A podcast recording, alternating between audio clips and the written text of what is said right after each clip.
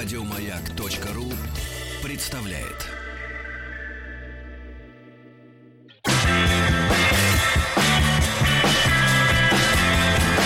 Сергей Стилавин и его друзья маяке. Дорогие товарищи, сегодняшний вторник в Москве объявляется днем жидкой жижи. А, вот, течет. А, значит, вчера жижа забрала с собой Владика. Он заболел окончательно. И вместо Владика прислали Пупсика. Пупсик, привет. Нет, а, рукой махать на радио это бессмысленно. Ты А, понимаешь, ты надо- чувствовал Нет, это надо движение. просто, не надо даже свой микрофон, просто вот крикни. Сейчас «Привет!» можно делать какой-то звук таким образом. Отлично. Ну, это таким... И, Не наконец, получается. Вы видите голос Тима Кирби. Да, я здесь. Ах, И сколько? мне хорошо в кавычках. 10 лет. Да. Сколько ты учишь русский язык? Неэффективно дол- долго. Долго. Да. Хорошо. И вот неэффективно Да. долго Тим учил наш с вами родной русский язык. Ну, может быть, не для всех он родной. Ну, хорошо, с июня 2004 года, когда я приехал в Казахстан в первый раз. Вот, и, значит, а, вч- вчера мы послушали пленку от Тима. Ты знаешь, да, что Ау. твои пленки становятся нашим достоянием. Они А, согревают да, я нас. заметил. А, и тоже твоя интерпретация их а, очень помогает мне жить. И как люди ругают меня в- ВКонтакте за то, чего я не делал. Поэтому спасибо, Сергей, за интерпретацию. И ты написал следующее. В пятницу вечером зимой. Это меня очень сильно порадовало. Ты был на корабле. А, да. Ты записывал Снимали видео. прекрасное туристическое видео для рождения. Но начали снимать. И сегодня продолжаем. И через, э, по-моему, в четверг тоже продолжаем. Ты занимаешься рекламой. Ам, Ты- или ты рекламой России официально. Или ты продаешь нашу родину. В, в хорошем смысле, да. Как человек э, продает свои э, легальные белые услуги, э, как Что сотрудник. такое, ск- вот как это от мужчины легальная белая услуга? Как это звучит не очень, да, прилично. Чинить унитаз. Но, Это легально, это прекрасно. Тим. Более того, это нужно всем. понятно, вы чинили унитаз. Так, перейдем к следующей части программы.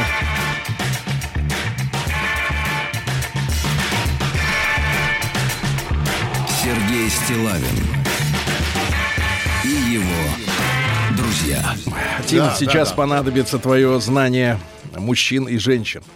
Ты О. знаешь, что я омбудсмен. Я не знаю, знает ли Пупсик, где лежит заставка рубрики «Народный омбудсмен Сергунец». Видимо, ну, потом ее включим, потому что таких писем много сейчас уже не, не, не стоит. А, Пупсик, нужна трагическая музыка. Что-нибудь поищи такое спокойное, знаешь, подо что не хочется вставать. Вот, хорошо. Из уважения к вам, Тим, прочту письмо сначала, потому что вчера мы успели только четыре строчки огласить. Они были очень такие яркие, да? Они были, Или- но мы вовремя остановились. Итак, Тим, вспоминай себя. Да. Федор Васильев пишет. Ага. Добрый день, Сергей. Слушаю вас и ваших друзей в эфире уже несколько лет. Спасибо. По утрам вы читаете разные истории, которые вам пишут люди, и часто затрагиваются темы отношений между мужчиной и женщиной. В каком возрасте вы в первый раз стали мужчиной? Тим. 22. Неплохо. Ну, мне было очень плохо до этого. И я думаю, что после не полегчало. Э, э, Как-то все стало сло- сложнее. Вот именно. И она перестала брать Давай трубку. так, давай.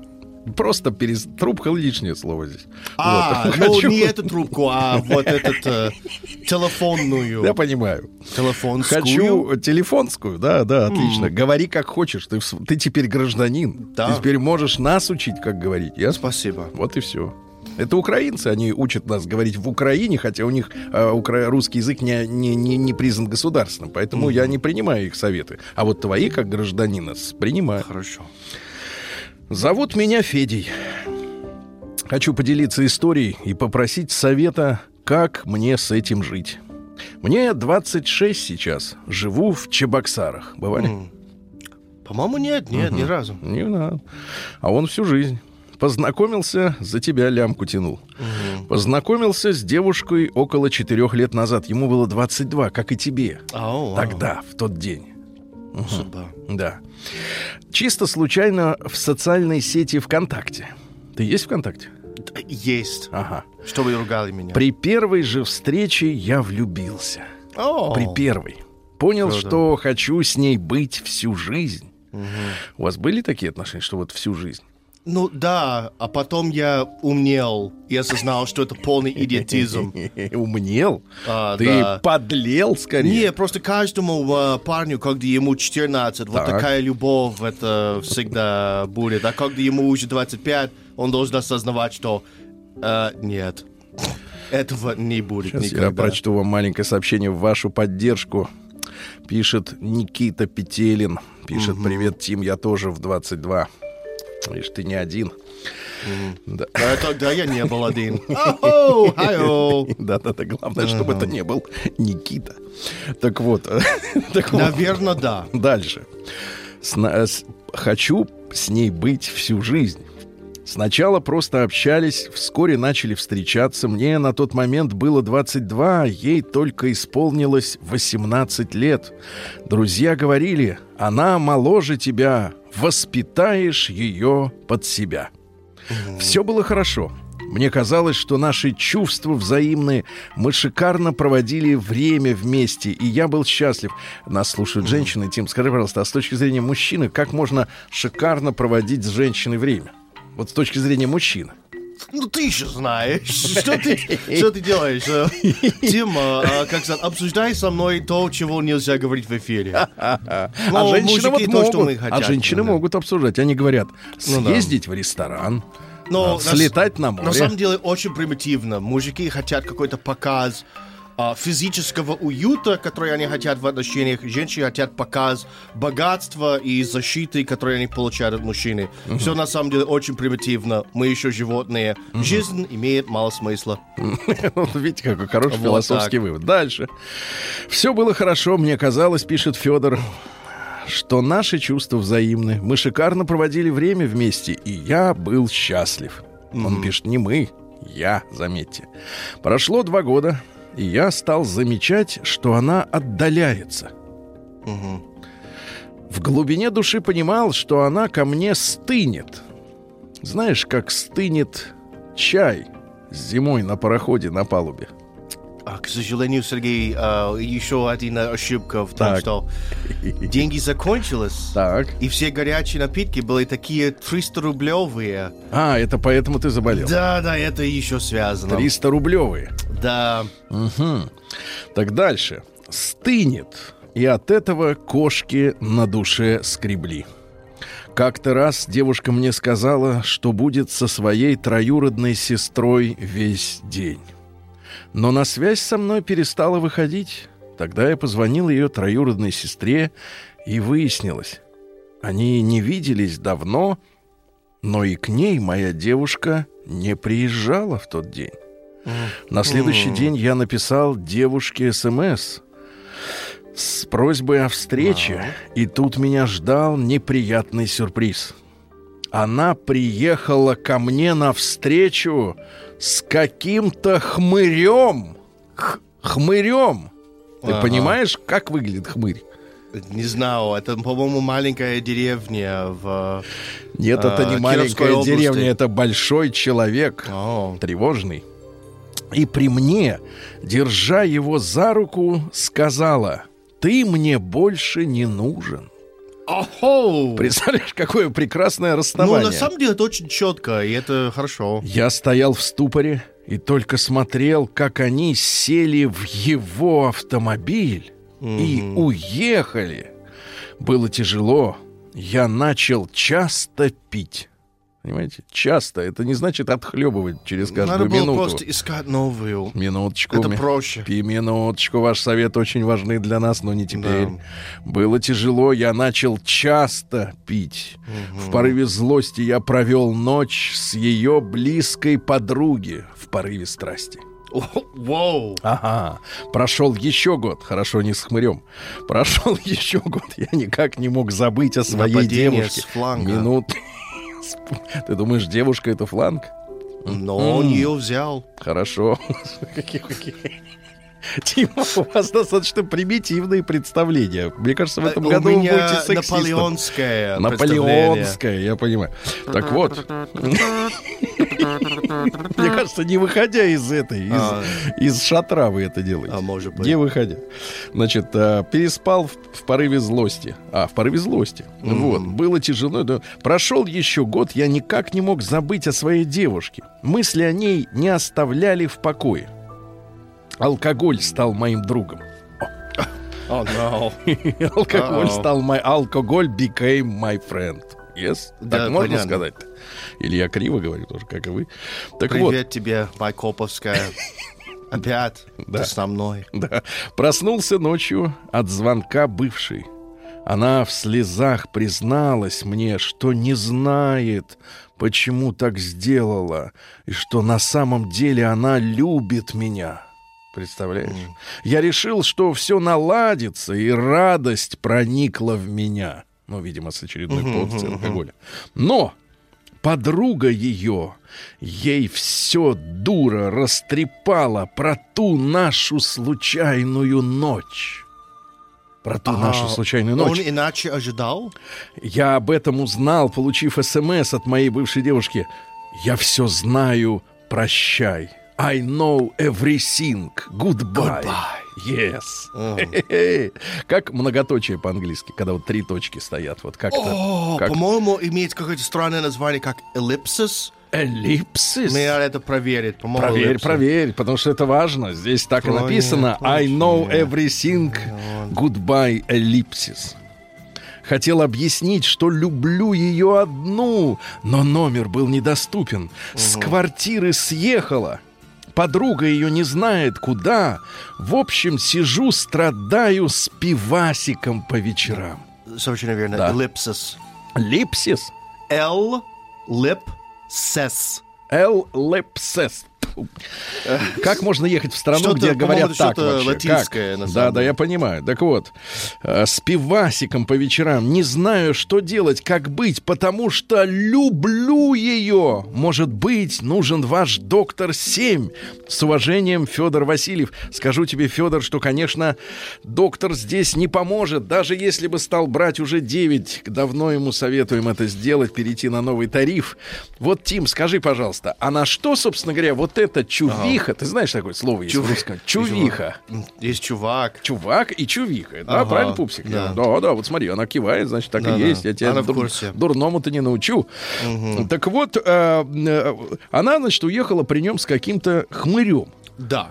А он, соответственно, э, в порыве злости, порыве Ага. злости переспал с ее подругой. Но мне кажется, что они э, обе Да. хотят друг другу кое-что показать. Да. Она хотела ему э, обидеть и показать, что он нехороший, и он хотел ей что-то показать. Это какая-то вот театр... э, э, Театр. ну, я не хочу оскорблять Пип-шоу. своей аудитории. Пип-шоу.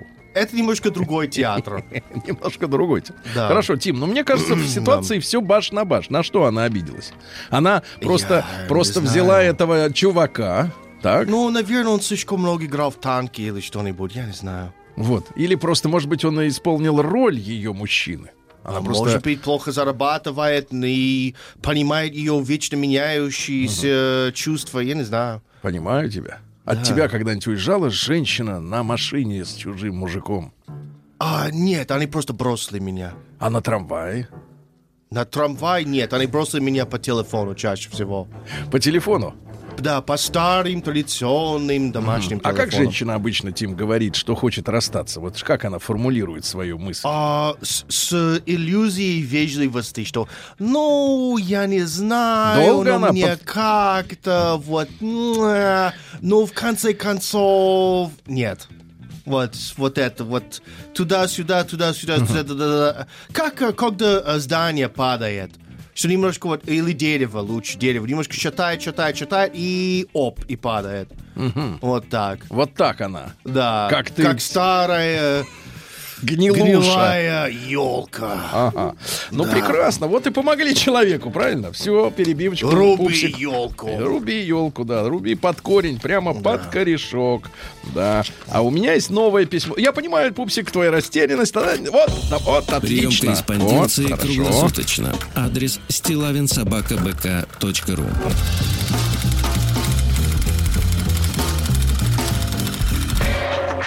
Фамилия Стилавин 2Л. Да, два, два, точно. Э, стой, стой, стой, стой, все, выключай. Ну, зачем же нам, пупсик, выключай, выключай, выключай. Нам по- подряд-то не надо 10 роликов, правильно, Тим? Э, Да, да, да. Зачем? Не надо. Вот, значит, пишет Сережа, 35 лет. Кстати, Ау. сегодня к нам придет Сергей Витальевич. А, да, ты мне это сказал. это- Э, Сергей Витальевич Ага. придет. Это будет моя... Мэр- Это, вы знаете, что это будет моя первая... мэр это Сергей Сергеевич. А, Сергей Витальевич. Сергей Ива- Сергеевич, Валерьевич. мэр Сергей Сергеевич. Или он Витальевич? Нет, Нет, это- не мэр. Надо поверить. Другой человек придет, другой. Я ждал эту встречу, знаете, сколько лет, Тим? 23 года. Ты можешь себе представить, что я ждал встречу Нет, с в Сергеем Modern Витальевичем? Talking нету Сергеев. Э, да. Тогда бы я ждал 40. Э, Так вот, э, пишет человек. Давайте пока про человека. Вы не думайте, не сбивайте голову-то. Сейчас все узнаете сами. Здравствуйте, Сергей. А, Возникает... Семенович, конечно. Да, Семенович, вот видите, облажался, не дадут Но я тебе. знал, что это вот 3S. Вот. 3С, да, да, да. Да. Так вот, э, письмо. Здравствуйте, Сергей. Всегда слушаю ваши выпуски, касающиеся взаимоотношений. Возникает вопрос. Вот. э, дело в том, что мы, знаете, у нас есть такая девушка Мария. Да. Мы с ней обсуждаем отношения. Ага. Да, да. И она иногда говорит такое. Вот э, Сережа это подчеркивает. Страдать это хорошо. Зачем привязываться к человеку? Вот и так далее. А человек спрашивает, вот возникает вопрос, для чего, в принципе, нужны отношения, если описанная Марией идиллия он их такая. Два незнакомых человека, которые живут вместе, но не знают ничего о жизни друг друга. Любят на стороне. Вы любили когда-нибудь на стороне, Тим? А, Сергей, я на светлой стараюсь- стороне, я имею в виду, на светлой, Сергей, конечно. а, э, настолько много девушек меня бросили, что я вообще не успел. А давайте составим вот как бы каталог. Каталог. Ну, Я их называю легионом на самом деле. они все вас бросили. Да, да, да. То есть вы мужчина брошенка? А, чаще всего, да. Правда? По-моему, я только один раз расстался с девушкой. Сам? Это просто было на немножко вот свой идиотизм, потому что это было просто в подсознании. Так. Наконец, это моя очередь, твари. Вот. И все. И это была огромная ошибка. Она была прекрасным человеком. И она Посмотрите, как на вас Оленька смотрит, наш редактор Она новостей. смотрит на меня как с на тварь, как на тварь на тебя смотрит. Думаешь, а ты Да. тварь-то американская. вот так и смотрит. да. Молодец, Оля. Круглосуточно. Адрес стилавинсобакабк.ру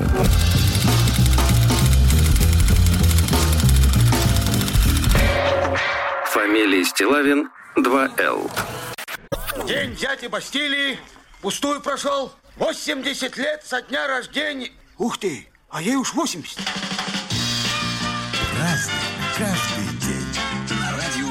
Что ж, друзья мои, сегодня у нас 11 декабря, дорогой Тим. Вот сегодня э, человечество отмечает Международный день гор.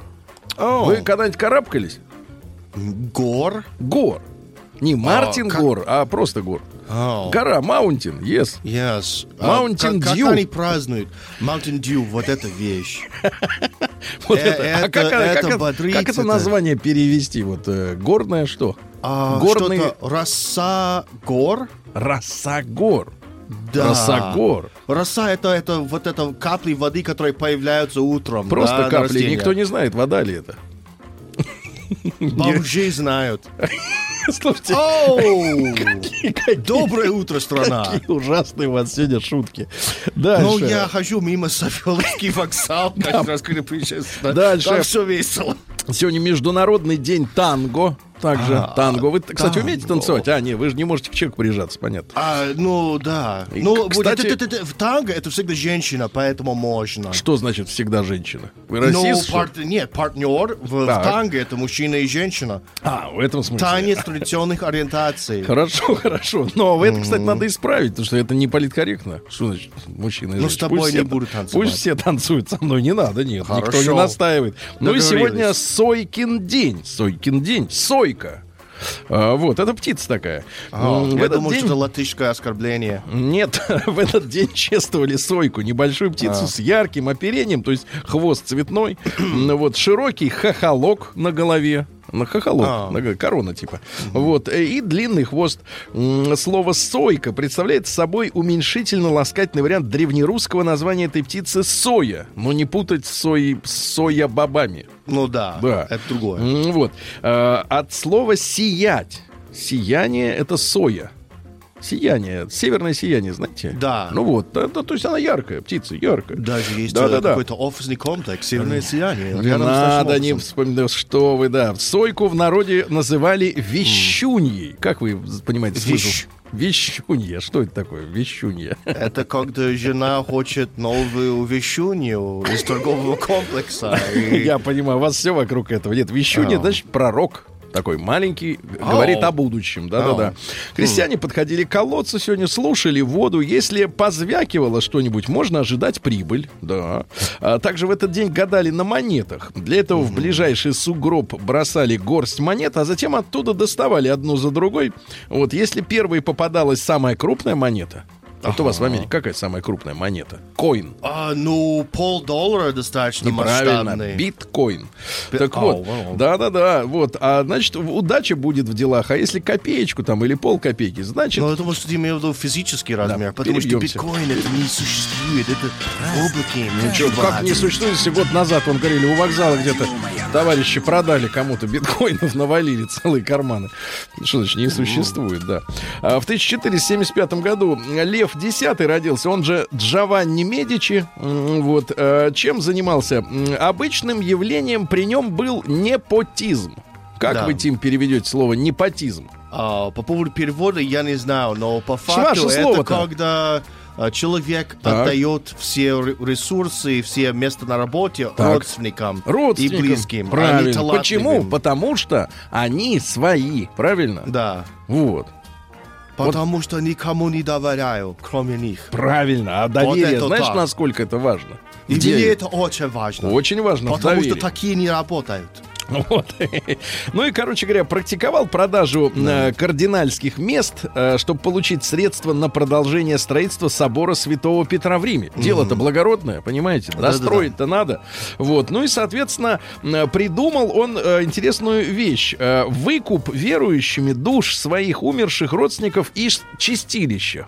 Дело в том, что вот у католиков у них Да. есть чистилище. Да. У нас типа есть рай и ад. Вы А, знаете, в называется- рай идем мы, вы к чертовой бабушке в ад. Да. Да. это вот как президент сказал, это понятно. А Но, на Западе есть предбанник а что такое чистилище? Вот что там делают-то с людьми? А, с душами, конечно. А, что есть время э, исправлять себя, как второй шанс попасть э, в небо. А, то есть у вас э, там есть, ну, ну, не у вас. Комната ожидания перед Ага. вокзалом. Ну да, да. Понятно, да. У нас такого нет. У нас как бы сразу все решается, и людей не мучают лишний раз, да. А в 1781 году Дэвид Брюстер родился. Это шотландский физик, придумал калейдоскоп. Вообще-то калейдоскоп был известен еще в Древней Греции, потом, понятное дело, утратили. А это значит, чер- черт еще раз это все придумал. А, бывают гелевые калейдоскопы или масляные, там вот в масле все крутится внутри. Калейдоскоп, О, знаешь, что такое? да, да, Смотришь да, да, в да. дырку, видишь, что? Э, какие-то Картинки. меняющие формы и цвета. Да, да, да, да. Нравится вам? Была у вас в детстве эта штуковина? А, да, было, было весело. А детям бы. своим вы купили? А у нас где-то есть, да. Правильно, Под- почаще подарили, доставайте. подарили. Ну что? Хорошо. В 1792 году король Франции Людовик XVI э, предстал перед судом конвента. Вы представляете? И 20 января уже его приговорили к смертной казни. Вот за смерть короля проголосовал 383 человека против 310. То есть как бы не большинство, ну, я имею в виду не подавляющим большинством, большинством, но не так, чтобы 100%. Ну и последними словами на эшафоте были «Я умираю невиновным». Понимаете? Вот так вот, да-да-да. А потом голову раз и в капусту. У них традиция была Вау. в капусту. Вот туда, да. А в А, 1793 в году... coleslaw тоже есть традиция в капусту. Коулслоу, я знаю, это ваш салат, да, Да, да. в тысяче, с майонезом, да. В 1793 году Петр Андреевич Клейн-Михель, это наш государственный э, деятель, был адъютантом товарища Аракчеева, э, доверяли ему и Александр I, и Николай I, наши цари, доверяли. И он именно придумал военные поселения. Знаете, что это такое? Это чтобы вот деревня, Ну да. там солдаты. И только солдаты. Пока строевыми делами, не, не только солдаты, Но у он них женщины, придумал. у них дети, Ну которые да. тоже солдаты. И все солдаты, и они сеют, жнут, кормят себя. А как война, так сразу ружья схватают и бегом. По-моему, у римлян тоже был вот Конечно, такие ну что, думаете, что такой городки. уважаемый человек будет придумать ерунду всякую? Нормальная Это- тема. Это не при- придумано, он делал ремикс. Ремикс, правильно. И все было хорошо, пока не отменили. В 1803 году родился Гектор Берлиоз. Это греческий доктор. Первым исследовал клещевой боррелиоз, который и назван по его. О, страшная вещь, да, конечно. Не... А в 1843-м еще один вот такой же. Роберт Кох родился. Это немецкий микробиолог. В 1905 году получил Нобелевскую премию за исследование, касающееся туберкулеза. Вот, туберкулеза, да-да-да-да-да. У него были, значит, э, дедушка и дядя натуралы любить. А, натуралисты, извините, любители и интересовались Ну, природой. тоже натурал. Да-да-да, конечно. Вот, и на 28-летие, ему было 28 лет, жена подарила ему микроскоп. Кстати, какая дорогая штуковина. Ну, вот да. что вы самого дорогого помните от того, что вам подарил, подарила женщина? Вот самое А, ценное. Женщина. О, конечно, жена же это женщина. Тогда так было. Ну, Ам, ну, ну, самое ценное. организовала целый, э, Кого? из, э, как сказать, не жена. А, она организовала целый огромный праздник для меня на какой-то тебя одного? предыдущий, давнейший э, день рождения. а для тебя одного. Да. А тут Ну, микроскоп, день представляешь? рождения, не ее. Ну, конечно, я понимаю, но микроскоп все равно дороже. А в 1844 Ну, в принципе, да. в Бостоне Горас Уэллс, а он туда начал смотреть и все открыл. А в 1844 в Бостоне Горас, вернее, Хорас, да, имя-то у вас есть? Хорас. Хорас. Старое, да, оно? А, ну, не, не, не, И старая, сейчас называют у- Редкая. Вот, Хорас Уэллс впервые использовал в зубоврачебной практике анестезию, но он использовал веселящий газ. То есть человек сначала смеялся, потом засыпал. А через год, через пару лет, его партнер Уильям Мортон применил уже эфир, и он оказался более эффективным. Да, в тряпочку полил туда и прижал. Да-да-да. Ну, при ограблении тоже помогает. А в 1856 году м, Георгий Валентинович Плеханов, это наш пропагандист марксизма, понимаете, да? Значит, цитаты. «Люди ищут пути на небо по той простой причине, что сбились с пути на земле». Вот видишь, как оно, да. Вот какой умный человек был. В 1871 в Питере открылась первая передвижная выставка, устроенная группой художников Питера и Москвы, э, которые входили как раз в объединение товарищества передвижных художественных. Их не пускали в обычные музеи.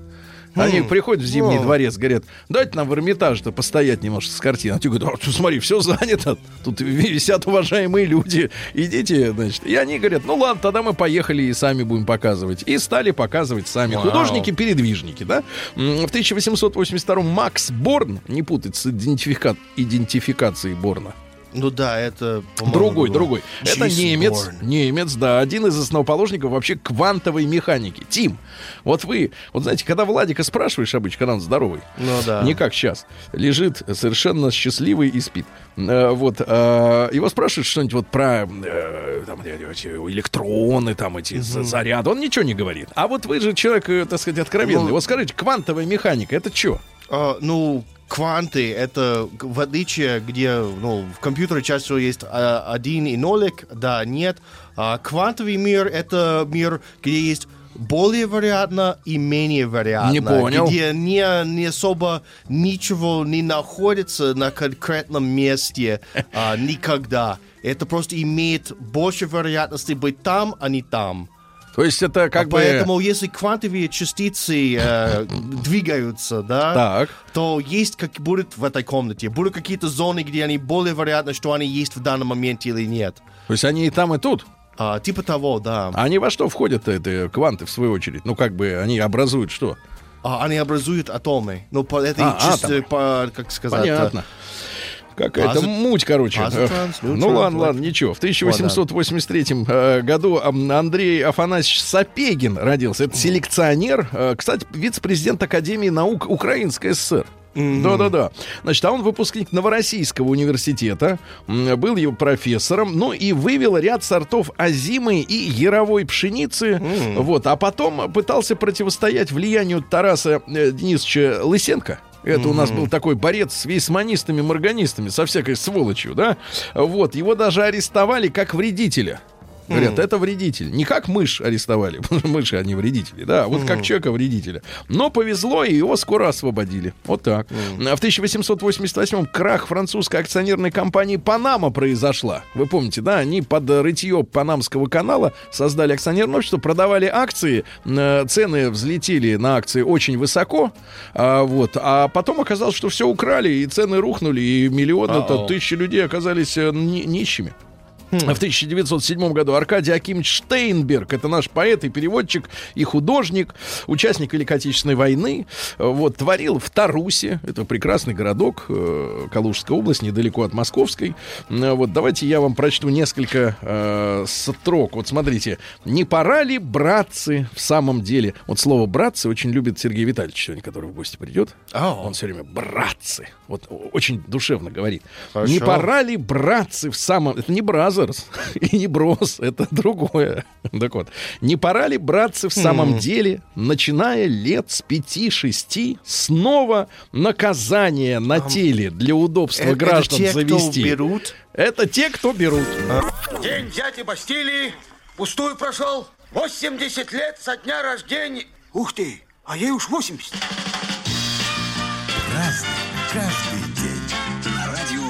Итак, друзья мои, сегодня у нас 11 декабря. В 1912 году в этот день родился Карло Понти. Это итальянский продюсер, э, муж Софи Лорен. Вы знаете Софи Лорен там у вас в Америке? Да, да, Конечно. имя. А ты знаешь, что он с ней снимал все время фильмы? Вообще 140 картин он сделал. Вау. Ну, Вау. Вот. Он ее старше был на 22 года. Да. И Софи Лорен же до сих пор говорит, что не сделала якобы ни одной пластической операции, ест только макароны. Ты представляешь? А выглядит Хорошие шикарно, макарончики. выглядит шикарно, да. А поначалу он ее позиционировал в качестве секс-бомбы. Например, она снялась в 53 году, страшно представить, в 53 году снялась, вот в фильме «Торговля белыми рабынями». Ага. Вот, вот так вот, да. А Жан Мары родился в 13 году, тоже французский актер. Вот, э, рассказывал, что стал мужчиной в 15 лет у женщины с низкой социальной ответственностью по имени Кармен. Ау. Вот, Oh, да. Я, говорит, был маленьким монстром с лицом ань- ангела. Да, да, да. Ну, то есть все измучил Кармен. Вот. А потом, соответственно, он э, встретил этого мужика. Да, вот так. И забыл про Кармен, да. В Да, 1916 году Перес Прадо родился, кубинский композитор, прозванный, прозванный королем самбо. Есть у нас, э, пупсик, Прадо? Перес. Нет, ну ты почитай, посмотри, там, если вдруг есть, так не нормально. Он, кстати говоря, а, в, в Федерико Феллини под его музыку снял сцену стриптиза в своей сладкой жизни, Дольче Вита. Вот, дальше послушаем, чуть-чуть. Что очень надо быстро раздеваться под такую музыку. А, да, Ну в да. 18 году, слушайте, сегодня столетие Солженицына. Вот Да. оно какое дело-то. А Тим, вот у тебя какое отношение к этому писателю? Сомне- Сомнительное. А что тебя смущает? Вот где ты видишь какие-то проблемы? Факты. Факты? А, проблема в том, что все в США цитируют его, что а, Сталин убил 65 миллионов Сколько? людей. 60? 60, 65 это цифры, которые цитируют, что примерно треть всех в СССР сдохли при Сталине. А, а та остальная Это половина и- их охраняла, я слышал. Да, да, да, вот. И, и реально, и цитируют это до сих пор. Ну, проблема, да. Поэтому, может проблема быть, действительно есть, потому что э, проблема с Солженицыным есть, потому что действительно даже в той же Википедии, которую нельзя заподозрить э, в консерватизме, да, Да, да. цифры вот именно расстрелянных, там, по-моему, где-то около 700 тысяч человек. То есть Да. суть, конечно, что э, заключается в том, что, естественно, каждого человека жалко. Каждого жалко. И жизнь человека бесценна. Но просто когда начинают на публику давить и ее, так сказать, э, пу- пу- пудрить мозги вот этими Мгм, миллионами, да-да. да, мне кажется, что в таком месте нельзя лгать. Ну, Ну, да, стыдно да. лгать. Если 700 тысяч, так скажите 700 тысяч. Ну, зачем же говорить 7 миллионов или 65 миллионов? Ну, это же, получается, спекуляция. А спекуляция Ну, да. это всегда плохо. И получается, позиция тех людей, которые м, вот эти цифры выдвигают, они, она, значит, кривая, гнилостная, непрочная. Правильно? Да, а И- потом никто не признал трагедии, они думают, а, они все это придумали, это Да, да, все да. ложь. Вот один раз соврав, вот. э, будешь Да, потом да, да. расхлебывать всю жизнь. Значит, две загадки есть в мире. Как родился, не помню, как умру, не знаю. Сказал Александр Саевич. Э, В девятнадцатом году вышел первый номер газеты «Московский комсомолец». Но это сейчас она «Московский комсомолец». А Да, тогда да. была «Юный коммунар». Потом Ого. юношеская правда, Ой. потом молодой ленинец, потом просто ленинец. Коммунар. Коммунар. Какой нар. Коммунар это типа вот в коммуне чувак работает. А. Коммунар, да. А. А, да. А В 22 году Николай Николаевич Озеров, наш замечательный, э, ну прежде всего для нас, как бы для нашего поколения, естественно, комментатор спортивный, э, великий, но он же 24-кратный чемпион э, СССР по теннису, он заслуженный мастер спорта, ну когда молодым, естественно, и народный артист России, потому что он, говорят, что и м, мастерски в прямом эфире, а тогда матчи шли в прямом эфире, как и сейчас. Э, Вот, он, э, соответственно, в порыве эмоций мог и, э, так сказать, матершину допустить, но потом сам же себя и как бы исправлял на ходу. Понимаешь, талантливый действительно человек. Вот, в 30-м году Михаил Светин родился, актер театра и кино, тоже помним его, знаем. В 40-м году Дэвид Гейтс, лидер американской рок-группы Брэд. Брэд. Есть у нас Брэд? Давайте нам пупсик. Муть, да? Вырубай. Да, другое дело. Джанни Маранди. Любимец начала 80-х, да. Нравятся вам итальянцы? Больше, чем предыдущая песня. Понимаю. точно. А Бренда Ли, ваша американская певичка, в 44 году родилась. Вот Бренда Ли, да, говорят, что э, в 60-х э, уступала лишь Элвису, Битлам, Рэю Чарльзу и Кони Фрэнсис. Она выпустила 100 миллионов пластинок. Неплохо. Ну-ка, ну-ка, чуть-чуть. Слушал ты такую музыку? Да, бабушка слушала. А, бабушка слушала. Ну, ты, Ну. так сказать, ну, бабуля-то, знаешь, это у тебя умная была. время, как сказать. Да, сегодня образован э, ЮНИСЕФ, фонд Организации Объединенных Наций, который помогал детям. Я помню, в 80-х годах они даже выпускали аудиоплееры. Да, и даже для нас они организовали, чтобы мы на Хэллоуине взяли их коробки, чтобы, чтобы собирать деньги на ЮНИСЕФ. Вот Но какая, я какая-то понимаю, коррупция в американских школах. Да, чувствую, что вы ничего не собрали детям. А, в Не надо 47 было году... собирать себе, Да. я был бедным. Конечно, конечно, в Да. коробку в себе. Значит, в 47 году Нина Александровна Бродская, эстрадная певица, родилась тоже Бродская. Вот Нина, да. Не, нет, это не Нина Бродская. Ну, это Пупсик, я намного уверен. лучше. Я уверен, да. Вот. А, Борис Васильевич Щербаков сегодня зародил замечательный киноактер. В 50-м а, Александр Михайлович Татарский, режиссер и продюсер ам- анимационного кино. Ну, вот больше 10 лет его как нет, но мы все, конечно, любим и помним и его «Пластилиновую ворону», и «Падал прошлогодний э, сне- снег», и вообще студию «Пилот» любим. А В 58 году родила- родился Ники Сикс, а американский музыкант-наркоман, бас-гитарист и основатель группы «Мотли Крю». «Мотли Крю». Погромче, погромче. Поет Тим Герби.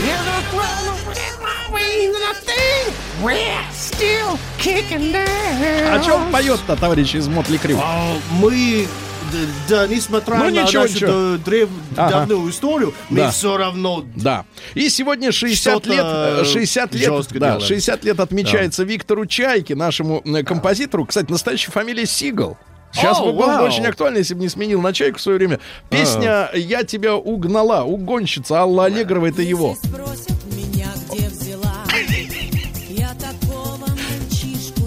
Ребят, ну и, конечно, мы сегодня вспоминаем, что сегодня Михей родился в 70-м году. Это Михей Джуманджи, все мы знаем его песни, да, Михей Джуманджи. Вот, ну и давайте, Тим, в одном месте мы наврали, да? А, в Гектор Берлиоз, французский композитор, романтик, дирижер и музыкант и критик Юра нам пишет. Юра, Юра. большое спасибо. Почему вы навязываете звон колоколов?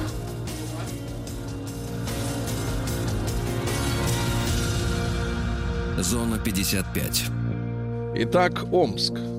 А мечи? Что читают о мечи? Когда у них есть время? Новости и плачут. Нет, они не читают новостей. В новостях нет новостей про Омск. А. В Омске все по-прежнему. А мечи читают фэнтези и про то, как стать красивой. Это самые популярные книги в Омске. А Мич... Я читал, не узнал. А Мич устал ждать женщину из магазина, угнал машину ритуальных услуг и уехал. А куда уехал? Домой уехал, устал. Дальше. Амич садовод оборудовал дома конопляную оранжерею. Ему 32 года. В его доме обнаружили помимо оранжереи 30 граммов гашиша, полтора килограмма марихуаны и 22 куста конопли. Он занимался этим бережно, от всей души. Дальше в Омской сауне поймали ночную бабочку за работой. То есть прямо вот с человеком. Да, в сауне по улице Красный путь. Теперь ей грозит штраф в 2000 рублей, да. Разгневанный Амич повредил камеру фотофиксации казака. То есть у казака ей была своя камера фотофиксации, да. А В Омской области Отелло порезал жену-изменщицу и ее любовника. Вот, видите, порезал, да. Ну и, наконец, пару сообщений. Э, Жители, пок- Драма. да, жители покидают Омскую э, область со скоростью тысячи человек в месяц. Я подсчитал, Воу. это э, быстрее, чем один человек в, ча- в час. Да, это быстрее. Ну и, наконец, э, ужас. в Омске э, повар, тренер и строитель попались на экстремизм. Смотрите, какая прекрасная группа. Повар, тренер и строитель. А в итоге экстремисты. Вот так, да. Включайте следующую заставочку, пупсик.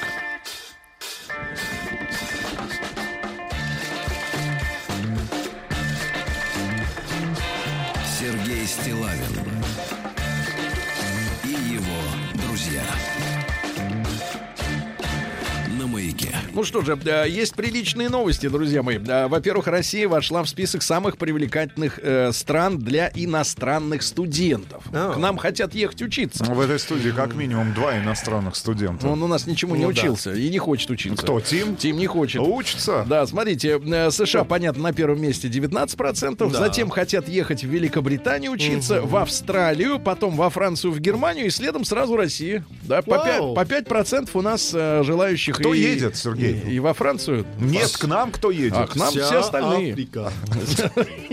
Ты как сволочь ты. А, Составлен рейтинг э, самых популярных запросов туристов э, перед встречей Нового года. Вот такой список.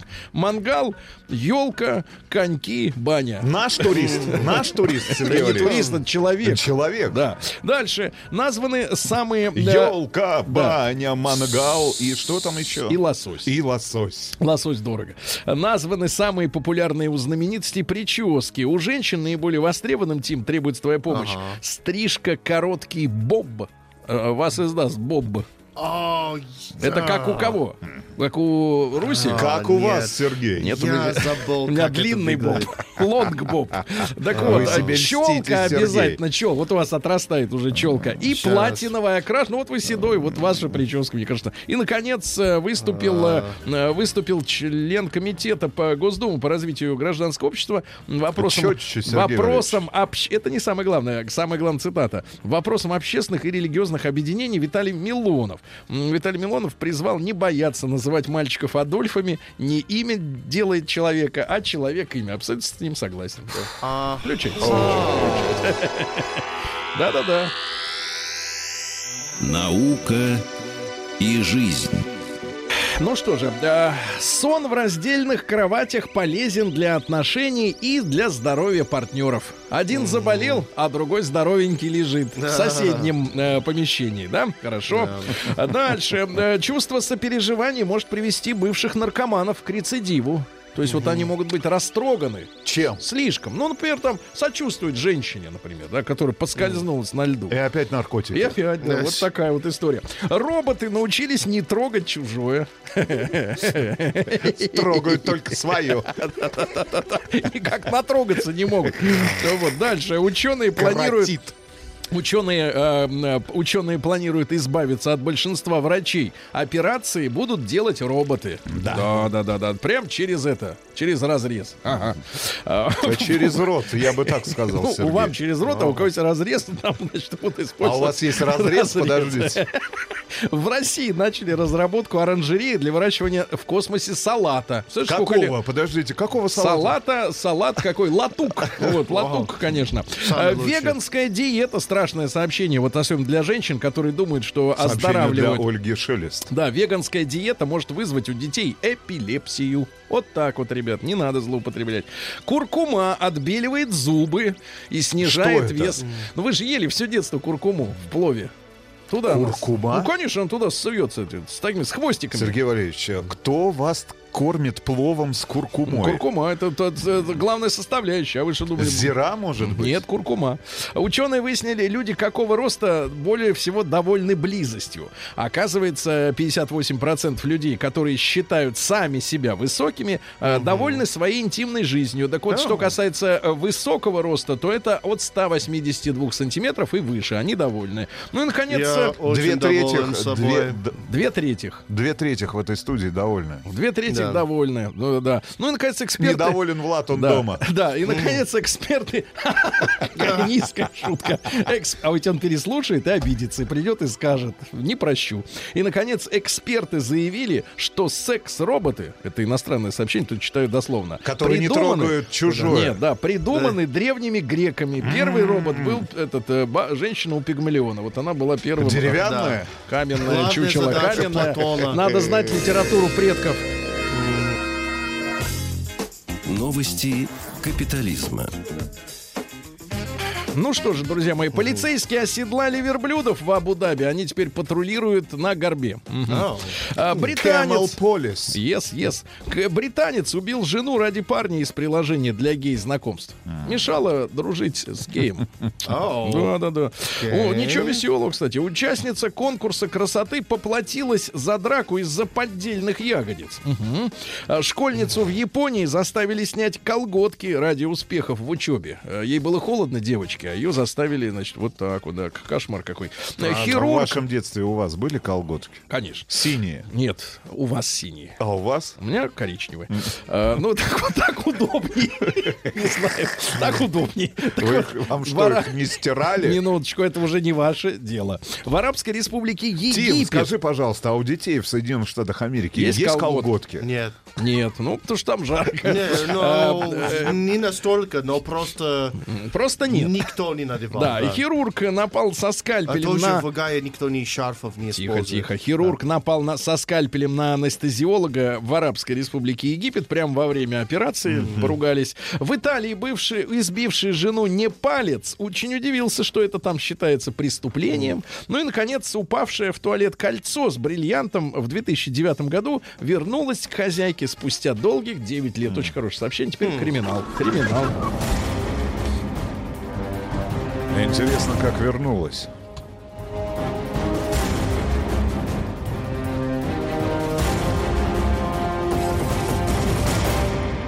Россия криминальная. Ну, а у нас все по-честному. Сводные братья-разбойники отрезали хабаровчанину ушную раковину.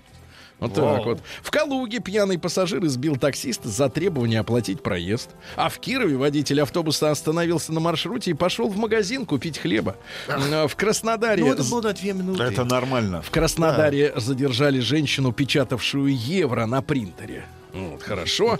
Ну и, наконец, пенсионерку избили лопатой в Москве. В центре мои Да. документы. А, Продюсер Виктор Дробыш обратился в полицию, что ему угро- он заявил, что ему угрожают. Кто? Руки прочь от Виктора. Дробыша. Да, и, наконец, мордовский охотник вломился в храм, переоделся в висящую там рясу и устроил засаду для охоты на кабана. Сергей Стилавин и его друзья. Друзья мои, э, назвали, назвали, тема у нас сегодня такая с вами. э, ну, кто назвал-то? Universal Music Group назвал. А это что за группа-то такая? Какая? Это, Вокально-инструментальная? нет, это лейбл. Это лейбл. да. Это у них парк Universal в Америке, аттракционы. А, может быть, кстати. У них, Сергей Ну, неважно. Значит, по- одно из Они делают подразделений. очень много фильмов тоже. Да, да, друзья мои, а- анализировали стриминг-сервисы. Я сочувствую себе и вам, что мы используем подобные выражения вот для э, разговора на русском языке. Стриминг-сервис. Потоковые. Потоковые сервисы. Потоковая, Потоковая. потоковая музыка. Потоковая музыка. Ну, то есть вы, э, например, YouTube включаете, да, и оттуда гоните аудио, да, слушаете музыку, Если у вас клипы. нет денег, например, на покупку любимого трека, Сергей. А любимый трек тоже в стриминг, что ли, идет? Почему нет? Он же скачивается. В За вашем деньги. конкретном Не случае скачивается. вы- не скачивается. А вы не бравируете тем, что у вас откуда-то есть вот эти лишние деньги? 22 на рубля? обслуж- Да, 22 рубля Я на могу себе стриминг. позволить три трека купить в год, А Сергей вы- Валерьевич. А на- за 22 рубля можно Ролтон купить. Ясно, съел, вот и все. Вот, а я знаю. Правильно, ребята? Так вот, э, определена самая прослушиваемая на стриминг-сервисах музыкальная композиция 20 века. 20 века. Ну, были проанализированы все м, мелодии и ритмы зарубежной эстрады. Понятно, туда не вошли ни Борис Штоколов, ни, э, так сказать, э, э, группа Кармен. Э, Вот наша. э, Вот, ис- исследовали то, что есть под рукой. Да, то, что есть под рукой. Так вот, А как же песня... группа Дюна? Песня «Богемская рапсодия» британской группы Queen, э, которая, правда, ей помогла очень сильно премьера фильма одноименного «Богемская рапсодия», да, биографического. Но премьера Да. фильма состоялась в 21 веке. Э, Вот именно. Фильм А- ностальгии и больше ничего нету. Да, анализировали, соответственно, самые популярные треки. Э, «Богемская рапсодия» — песня номер один 20 века. Так сказали пользователи Universal Music Group. Ну что же, давайте мы тогда это сегодня обсудим, да? Э, Я уверен, что согласных будет не так много. М1 на номер 5533, ребята, вы согласитесь, что это самая лучшая песня 20 века? А вы готовьте аргументы. Вот. Да, нет, Хорошо, М1, я да. готов их читать тоже. М2 нет, конечно. На номер Нет, 5533. конечно. Давайте. Ну и ваша тройка. Ну, зачем тройка? Одна. Одна, Давай, одна, конечно, согласен. одна. Самая лучшая песня 20 20 века. века. 20 века. Потому что в 21 уже ничего не писали. Нет, в 21-м был Богдан, ты так пишешь. Да, ты ошибаешься. Он остался в 20 там, Так да. что песня Жаль. «Хай, подруга, посмотри на меня» кстати, один из э, соискателей нашей премии. Итак, лучшая песня 20 века. Плюс 7967 103 5533.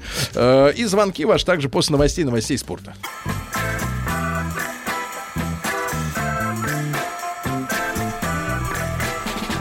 Сергей Стилавин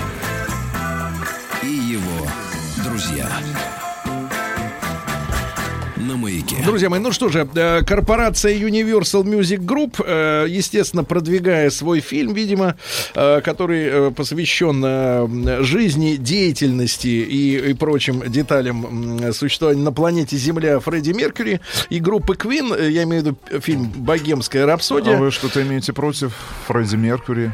Я согласен. группы Queen. Я, вы знаете, вот я не, не- часто, так сказать, нахожу единомышленников, но в данном случае я, я увидел э, стриминговое, как вы говорите, видео от Артемия Троицкого. Вот у нас Двоицкий работает, а есть Артемий Троицкий, да? Вот, у нас Двоицкий, я часто путаю их. э, Вот. А он сказал, что, ну, в принципе, столкнулся э, с очень агрессивной, враждебной реакцией э, квиноманов, э, которые... критику? Да, О. когда, когда Артемий сказал, что Квин это туфта, я перевожу примерно на обычный язык то, что он сказал, чтобы в одно слово все вошло его речь, вот, то на, на, на него обрушились с, с угрозами, с хамством, значит, с, с, с негодованием, да. Э, Но я, честно говоря, вот могу с ним в этом смысле согласиться. плюньте в Сергея. Никогда не был, э, никогда не был по- поклонником Квинов, и я могу объяснить почему. Э, В отличие от вашей, Сергей, вы были Нет. поклонником творчества нет, Дитера ми- Болина? минуточку, минуточку. Нет, а на самом деле в Квинах меня больше всего расстраивало их э, э, произошедшее в середине Усы? 80-х, А. нет, в середине 80-х перекраска в попстеров, потому что они в 70-е, как и богемская рапсодия, да, были рокерами, играли на живых инструментах, и вдруг они записали инструмент, этот электронный альбом, ну, Want Они стали Back. Ну, это, экспериментировать. это, это эволюция Это музыкантов. не эволюция, это деградация. Вот поэтому я, собственно говоря, и понял, понял, что это какая-то не, не то. Но голос, конечно, у человека хороший, но, но сказать, что богемская рапсодия это песня номер один 20 века, извините. А как же Мария Каллас? Да ладно. Значит, а, Лада Дэнс жить нужно в кайф. А, Давайте, ребята, ваша версия. Лучшая песня 20 века. Давайте из Омска. Из Омска вперед. Омск. Э, Светлану послушаем. Ей 18 лет. Свет, доброе утро. Доброе утро, Сергей Да. Валерьевич. Свет- Доброе утро. Светлана, ваша версия. Лучшая песня, созданная в 20 веке. Отель Калифорния Иглс. Вот, вот, Хорошо. очень хорошо. Неплохой вариант. Очень. Это песня про демонов, правильно? А, Тим. ну, я, я всегда слышу что-то о конце социальной революции 60-х Ну, годов. это у вас там, а, Да. да. День Победы, Давид Тухманов. Ну-ка, что ты съешь? Какой Фредди Меркьюри? Ну, вот День Победы. Ну, это же действительно. А э, День Победы, на самом деле, это по- пока побеждает у нас. Хорошо. Много пишут, да. Юрий Эдуардович Лоза Плод. Правильно? Давай, читайте, возьмите, возьмите. Тим А, читает. Да, давай, Тим, Нирв- читай. Nirvana, smells like teen spirit. Ага, пахнет как подросток. Enjoy the silence, Depeche Mode. И самое главное, с кем- ну, а я согласен с этим человеком. Так. Гимн России, Андрей, 33 Ну, года. это, извини, не песня, это как бы, так сказать, это все-таки музыка такая, под нее плясать там или... Юту, ван трек. Ван трек. Ван трек. Э, Сашу из Астрахани послушаем. Александр, доброе утро. Доброе Да. утро, Сергей, доброе утро. Доброе утро. Александр, вы согласны с Universal Music Group, что вот этот якобы богемская рапсодия э, песня лучшая песня 20 века? Сергей, ну я хочу сказать, что года, наверное, к, к своему сожалению, года 3-4 назад я только познакомился полностью с творчеством группы Queen. Да. И в целом это, конечно, одна из лучших их песен. И песня, написанная там в 70-е годы, живет до сих пор и звучит очень актуально. Так. Но в целом я хочу сказать, что э, для каждого настроения есть своя песня. Э, И в каждом направлении есть своя песня, и их, конечно, будет много. Но тем не Но менее... для нашей страны, для нашей страны, вы уже называли, я считаю, что для нашей страны песня День Победы, Да. она, наверное, до сих пор, я надеюсь, еще многие годы вперед будет самой популярной и очень много значит. Хорошо, хорошо, страны. спасибо. День Победы. Перечисляю. Битлз, то есть жуки-ударники, Let It Be. Пусть это будет. А Дальше. Песня «Мамонтенка». К маме поехал самый лучший на 3 свете. сентября. А, Чунга, Воу. да, Чунга-Чанга. Замыкая круг. Крис Кельми, А, по-моему, Кино да? Группа крови. На рукаве. Да, класс. А, на повелитель кукол это Master of Puppets э, Металлика. Yes, да, давайте, ребят. Может быть, у нас какой-то будет консенсус с вами А сегодня. Михаил Круг, Кольщик. Да, а нежность а, м, э, Пахмутовой, да? А, Руки вверх, студент. Э, Давайте Диму из Брянска послушаем, ему 47 лет. Дим, доброе утро. Доброе утро, мужчина. Вадим, пожалуйста, ваша Доброе утро. версия лучшая песня прошлого века. Лучшая песня, ну, на мой взгляд, это «Дитя во времени» Deep Purple. Потому Deep что эту вещь можно слушать просто не зная слов. Там есть все. Это вот э, ребята просто расщедрились, и, как говорит мой дядюшка, они из трех вещей сделали одну. Как говорит дяду, дядюшку, как зовут? Э, Дядюшку зовут Сергей, он страстный поклонник вот этих всех групп. Э, Меня в свое время к ним приучил, за что ему благодарен. Э, Слушаю до сих пор эти вещи. Да. И Да, да. П- Привет, дядюшке. Да, спасибо большое, спасибо. Забыли мы скутера. How much is the fish? Да, гоп, стоп и восьмиклассница. Райдер on the storm, э, так сказать, да? Wonderful World. Луи Армстронг. О, нет. фу. How much is, Было извините, что. да, пони- ну какая-то еще раз. How much is that doggy in the window? Все творчество группы Вот «Сектор это- газа». Да. Стинга вспоминают наши слушатели. Да, да, да, давайте из Благовещенска Володя дозвонился. Ему 49. Владимир, добрый день. Да.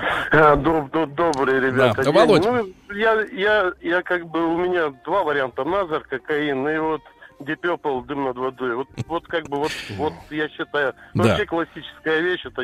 Мгм. Хорошо. Ну, хотя, Да, да, да, я, я понимаю. Значит, Смуглянку вспомнили люди. Сектор газа, колхозный панк. э, Лещенко, прощай, мы расстаемся навсегда. Ты января. Да, the правильно? Beatles, yesterday. Спрашивают, почему звонящие не здороваются с Витусом.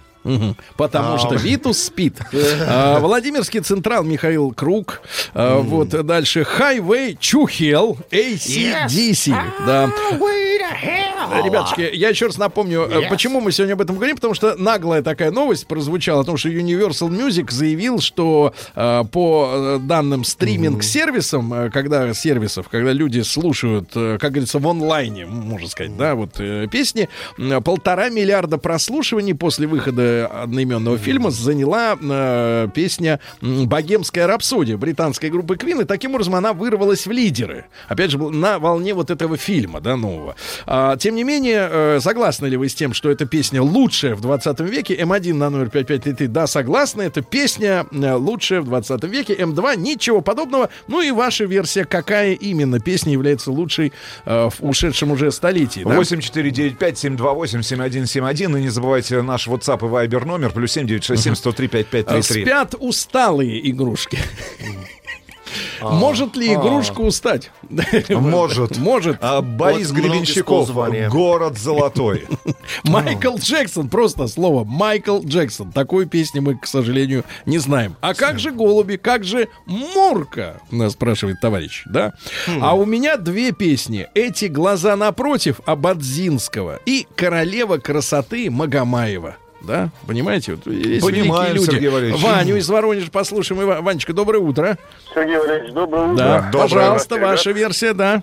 Ну, моя версия Imagine Леннона, но я про другое хотел сказать. Так. Жалко, Влада нет сегодня в студии. Да. Я думаю, согласился бы. Просто а, данные вот стриминг сервисов, они же, ну, скажем так, а, а, не точны в том плане, то, что они каждый день меняются. Если нам завтра покажут какую-нибудь картину про Роллинг Стоунс, там, не Ну знаю, да, Боба понятно, понятно. Понятно. Вл- Владик, ты единственное, что я хочу тебя поправить. Все-таки Владик, по-моему, сейчас изучает творчество Влада Топалова, поэтому м, вряд ли он э, с Ленноном как-то будет с тобой солидаризироваться. А, дальше. Имперский марш. Ну, не знаю, что такое. Котель, Как Калифорния. это опять. имперский марш, Сергей Валерьевич, это «Звездные войны». Да вы что? Это трек. Это ж не песня, это музло. Вот, а, вот оно. Под заявочку. Сергей Валерьевич, да. Имперский марш. Да, я думал, может, Вы же меломан. Я думал, может, что-нибудь неприличное. А Державин, давай. Странная женщина Михаил Муромов. Ну и Державин, давайте выпьем Наташа. Нет, а вот давайте споем яблоки на снегу. Это же прекрасная вещь. а. Яблоки на снегу. А Лена Зосимова, которая до сих пор живет в наших сердцах. Погодите, а какая у нее была песня? Не помню. Вот я помню ее лицо. А песню не помню э, почему-то. А, да, э, группа Дельфин Я люблю людей. Металлика э, Enter Sandman. Yes. Э, Ну-ка, спой. Exit light into night. Say your prayers. Вот это- never, never. Вот эту песню, вот так вы споете 12 принципе, января до инаугурации вашей. Слушайте, в принципе, мы можем гастролировать третьим составом группы. Металлика с Тимом Э, по стране. Господин Дадуда, даешь, внедрешь, но там Горби э, выступает. Иван Ребров, Ребров, это вот немецкий э, человек, который позиционировал себя как э, казак, да. Ага. Песня «Эй, Андрюшка». Агата Кристи, песня «Опиум». А ламбаду мы забыли. Напоминаю. ламбада, да. Iron Maiden Power Slave. Мощный раб. О, честно говоря, я это и не Ну, знаю. пой так же, как ты и делал до этого. А My Way, Фрэнк Синатра. My mind was blank. I needed time to think, to get the memories from my mind. Понятно. What did А. What? Какая низость. Да, А, и, так сказать, Money for Nothing, Dire Straits. Слушайте, Ну, это группа АС Гром ДС, любимая группа Маргариты Михайловны Митрофановой. АЦДЦ, да, да. Давайте Игорь из Москвы послушаем. Мы 55. Игорь, доброе утро. Доброе утро. Да, Я пожалуйста. так красиво, как вы, напеть не могу, но Так. это «Дом восходящего солнца», группа Animals, а исполнение у группы ХТРС было самым лучшим. Все, кто когда-то играл и брал в руки инструмент, я думаю, начинали музицировать именно с этой вещи. Да, да, Я да. думаю, что эта вещь достойна. Хорошо, спасибо. Первого. Слушайте, а почему никто не вспоминает Procol Harum, Whiter Shade of Pale, как там эти синтезатор, как он давал органа, а? Я, я не помню Whiter Shade of. Pale, есть. А, Purple Rain, товарища О, э, да, принца. да, да, принц. Purple Rain, Purple Purple Rain. Rain. Вот и все. Собственно, там вот это главное. Хьюстон. Да, Витни Хьюстон. And I... Перестаньте, Сергей. Ну, это самое главное просто. Самый тонкий момент передаю. А, Муслим Магомаев. Мелодия любви. Somewhere over the Ну и, rainbow. конечно же, you, uh, you my heart, you, You my soul. soul. А, моя душа, мое сердце это ты. А, Металлику ничто не может заменить. Майкл Джексон, Билли Джин is not my son. Э, Yes. Lover, нет, нет, любовь, это А. Билли Джин не любовница, потому что сын, э, ребенок не мой. Так, погоди, а Билли Джин это женское имя-то? Да. А я думал, что это мужик. Нет, потому что, по-моему, э, Мэрилин Монро, ее настоящее имя это Билли Джин чего-то. А, вот оно Игорь что. Корнелюк, подожди, дожди, дожди. Я оставил любовь Вот, вот, позади. узнаю липецкого лабуха. Ребятушки, М1 на номер 5533. Вы согласны с Universal, э, что «Богемская рапсодия» лучшая песня 20 века? М2 Сама- не согласны. Самая прослушиваемая. Да. А- Goodbye, Америка. О, Depeche Mode, Да. персональный Иисус. Трасса Е95. Уже, не, уже 105, а, песня все Мистер Кредо, Долина, чудная долина. Очень хорошая песня. Но автор что-то в последнее время как-то затесался в какие-то сводки, не в те. А, так сказать, песня про Азина. Три топора. Да-да-да. Так, дальше. Боб Марли, No Woman, No Cry, без бабы, без слез, правильно? Вот тоже хорошая песня. Олег Анофриев, замечательный трек «Есть только миг между прошлым и будущим», да? Вот как, смотрите, какая у нас... Вот как-то работать с такой аудиторией, если половина в трэш в какой-то, треть в иностранщину, и только некоторые люди романтически настроенные. Как да, слушают Шафутинского 3 сентября. Кстати, э, По поводу не трэш. да, пожалуйста. Нет, то, что Рустам сказал. А, Зурбаган, Билли Джин, опять же. Да. Э, почему молчит таксист? Вот какие у он? него любимые Он песни. как-то давно молчит. Фрэнк Синатра, О, My группа- Way. Трек Time. Авто тайм и на тайм. Да-да. Да. Ну что же, ребята, кукла, колдуна, король и шут. Вот лучшая песня. Все идет по плану. Да, Сергей Лазарев. э, Песня, правда, с неприличным названием. И Майкл Джексон Билли Ген. Ну, это, видимо, Билли Джин. Ребятушки, ваша версия лучшей песни 20 века. Попытаемся найти одну самую лучшую.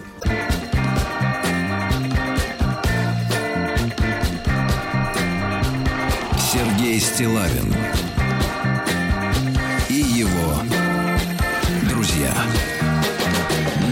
Друзья мои, американцы, у которых, э, в принципе, э, есть ощущение, что их мнение самое правильное, э, выступили с заявлением, что богемская рапсодия э, британской группы Queen лучшая песня 20 Не лучшая, века. а самая прослушиваемая. Ну да, да, Сергей я Валерьевич. понимаю.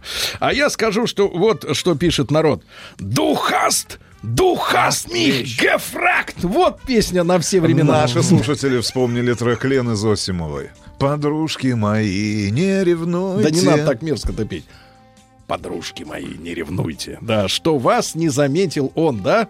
Да. И что-то там еще. Э, А что, какое слово с он рифмуется? К- Не очень, да. Крис, Ну да. Крис Ри, Highway to А. Крис Кельми? А, Крис- а у него какая песня? А как же... А Валь- Такси. Нет, а Валера Леонтьев? Маргарита. Маргарита Михайловна, просыпайтесь. Да. А, дальше, друзья мои. э, Stairway to Heaven, Led Zeppelin. Yes. Да, да, да, да, да. Давайте послушаем Виктора из Петропавловска-Камчатского. Ви- Виктор, добрый день. Да. Ну, то по-вашему, по-нашему вечер. Ну вот тогда добрый вечер. Виктор, ваша версия. Вот лучшая песня 20 века. Ну, в 20 веке очень много хороших песен. Вот, например, из репертуара кольца Ободзинского. Ложится снег, ложится снег, и сразу снег. Такие слова. Абадзинский. Хорошо, хорошо, да, хорошо. Серега, а что нам надо? Да только света в оконце. Понимаю, ждем новых хитов от Сережи. А группа «Нана» упала шляпа. Да, и Ленин такой молодой и юный, так сказать, октябрь. Black впереди. Sabbath, вспомнили слушатели. Да, да, да. Да. Дальше Арго. э, Фамилия, э, песня Арго. Арго. Понятно. Так, ну, есть неприличные треки. А Игорь Тальков «Мой плод». Но это не Игорь Тальков, это А, Юрий Эдуардович, э, так Я сказать, Лоза. обижен вами. Да. Это... Любе, Атас, веселье Да, рабочий класс. Тын-тын, танцуйте. Ну, понимаете, да. Евгений из Питера, послушай, 29. Жень, доброе утро. Доброе утро, Ж- Женечка, пожалуйста, ваша версия. Лучшая песня 20 века. Ну, из иностранщины, наверное, самое лучшее это все-таки будет Pink Floyd «Атомное сердце моей матери». Так, ну-ка, Тим, спой. Atomic Heart of My Mother. Я вообще не в курсе, извините. Понимаю. Не- он не в Да. курсе, к сожалению. Это А. такая психодели- психоделика небольшая. Так, так. Dude. А из наших, наверное, это «Небо славян» все-таки. Так, А, понятно. Игорь Николаев, выпьем за любовь. Любовь, как Да, сейчас да. блестят твои глаза. Да. А что еще? Король и Шут, песня «Цыганочка 740». Так, понимаю. А, Вот. э, Рюмка водки на столе. Вот, тоже. Но это не 20 век, это уже А, 21 ну да, да, да-да-да. Давайте не Песня из кинофильма «Возвращение Будулая». Будула, а какая там песня? Не помню, Сергей Если Валерьевич. там нет, там мелодия. Такая вот. Неважно. Такая тынц тынц трыром. Давайте Алексей из Латвии вот дозвонился. Леш, доброе доброе утро. Да. Доброе утро, Сергей А- Валерьевич. Алексей, вот просто, а ваш выбор А лучшей в песни? Латвии? Да. А, в Латвии у нас а, I'm still loving you, Scorpions.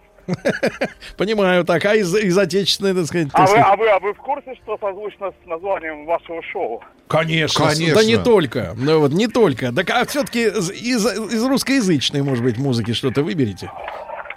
А, зеленоглазое такси. Зеленоглазая, надо петь так. О, на на на зеленоглазое такси, да. Отвратительно понятно. Темная ночь, очень хорошая песня. Лесоповал. Был пацан и нет пацана. Да, пять, пять минут до дома твоего, Володя Кузьмин. Очень хорошая песня, да. Бесаме мучо. А Бонни М, Мани Мани. Но Мани Мани пила Абба, только единственное, что в голове у народа как-то Найк перемешалось. это. Борзов, лошадка. Да, да, да. А, дальше, что у нас интересно? Без самой мучо. Да? Было, да. Уже было, хорошо. Ну, вот Назара из Оренбурга, послушаем, ему 28. Назар, доброе утро. Здравствуйте, Сергей Валерьевич. Да, ваш выбор, пожалуйста. Здравствуйте. Да. Здравствуйте. Здравствуйте. Ваш выбор, А, ну, самая хорошая песня, наверное, 20 века это Шарль Азнавур «Вечная любовь». А как по-французски-то будет примерно А, припев? Ну, даже не помню, просто знаю то, что хорошая песня. Ну, а напеть-то можете мелодию? Приглуши, пупсик, музыку. Да, ну, на русском только «Вечная любовь, верны мы были ей». Ага, понимаю, понимаю. Да, Забыли что трек такое? мы, Сергей Валерьевич. Чужая свадьба. А, Фристайло. Фристайло. Да-да, типа Михаила Ломоносов. итальянская группа. Фристайло. А, Агата Кристи опиум. Будем вместе опиум курить, рить, рить. Гроб все идет по плану. Егор. Летов. А, Дальше. Вот и злов ходового. Помнишь? Baby, вот и злов. Baby, don't hurt Don't me. Don't hurt me no more. more. Вот, хорошо. It's a final countdown.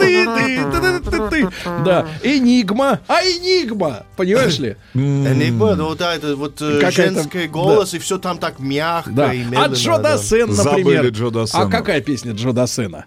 Ну-ка, ну-ка, Не быстренько. вспомню сейчас, Сергей Джо. Дассен-то. Вспомню не Влада знаю. Сташевского. Любовь здесь больше не живет. Ну, как-то, если бы он так пел, может, и до сих пор бы, кстати, на эстраде был бы.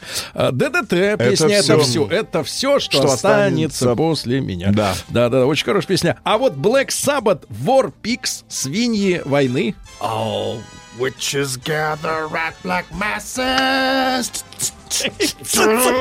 Это барабаны, ребята. Red Hot Chili Peppers. Can't Stop. Тыры-тыры-тыры-тыры. А вам нужно выступать Где? в В шоу караоке.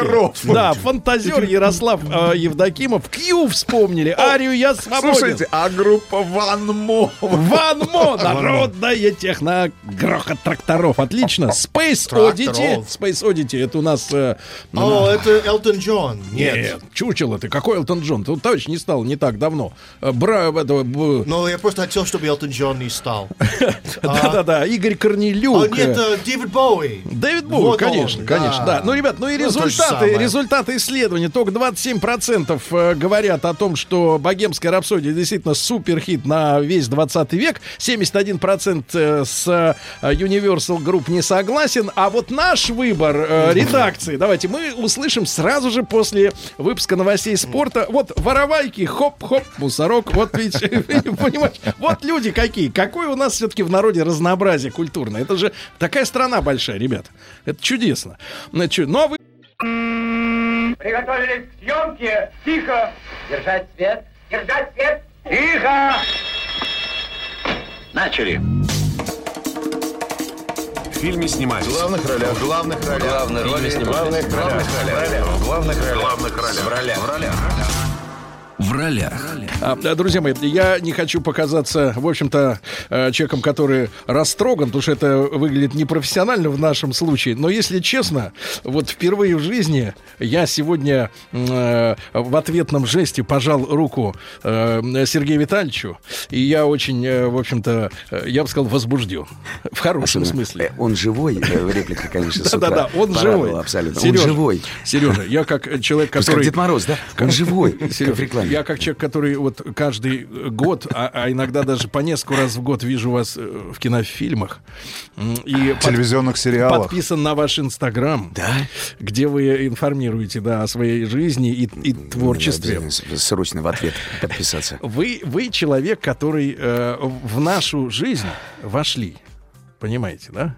И выйти не можете. Да, вас Так больш... сказать, Но не ворвался, вошел все-таки. Да, да, постепенно это началось Постепенно, в потому что 90-е, врывается конечно. ОМОН, да. Ребят, Сергей Безруков сегодня у нас э, в студии, и актер, и продюсер, естественно, и прекрасный, э, сказать, мужчина, и музыкант. Э, я думаю, что мы, э, Сережа, если вы не будете возражать после во второй половине программы э, познакомимся с вашим э, творчеством, Хорошо, спасибо большое. потому что в этом году вышел ваш альбом.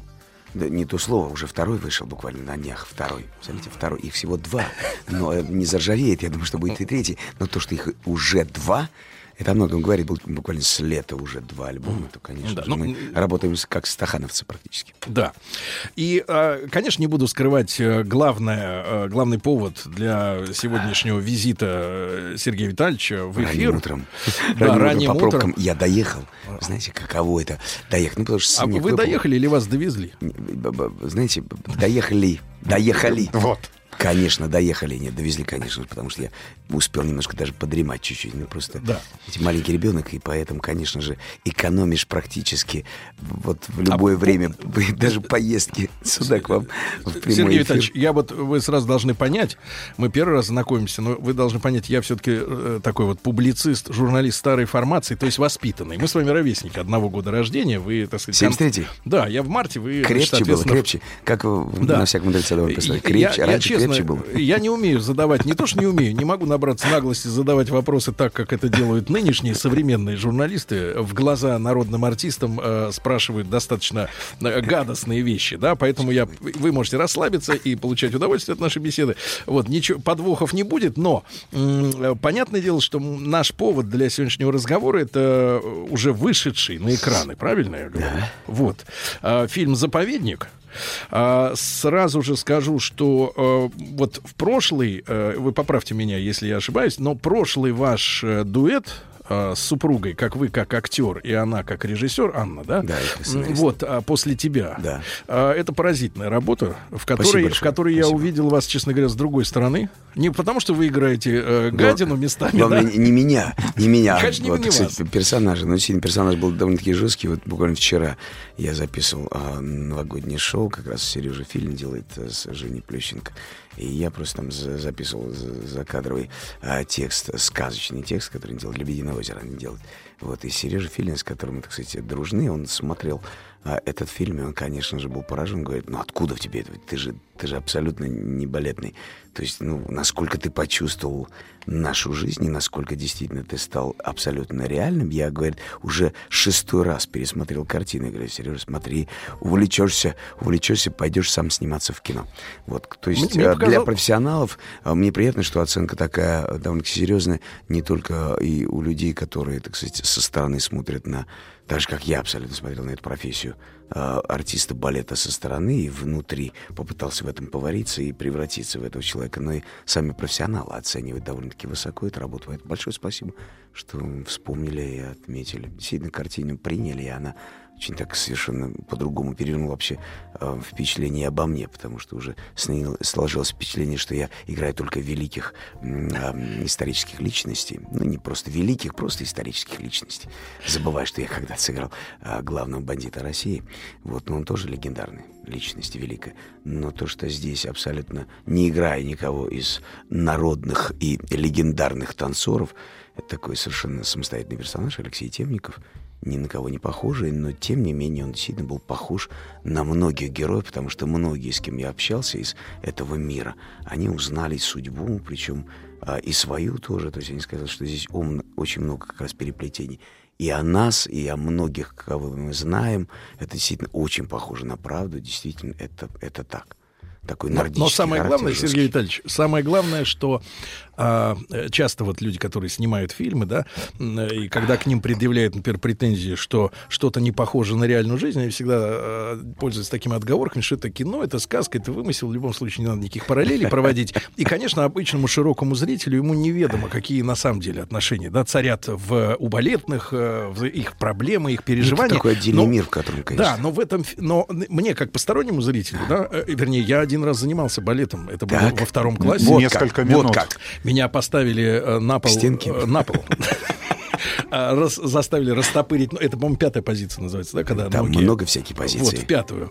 И мне было больно, я плакал, я был мальчик.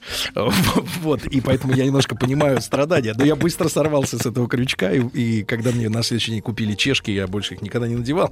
Поэтому, поэтому но, но те воспоминания остались. И- Никаких пятых позиций Да. хватит. но на самом деле а, а, то, что в этом фильме вы играли балетного, это, это лишь фон для очень таких сложных и понятных нормальному человеку взрослому переживаний.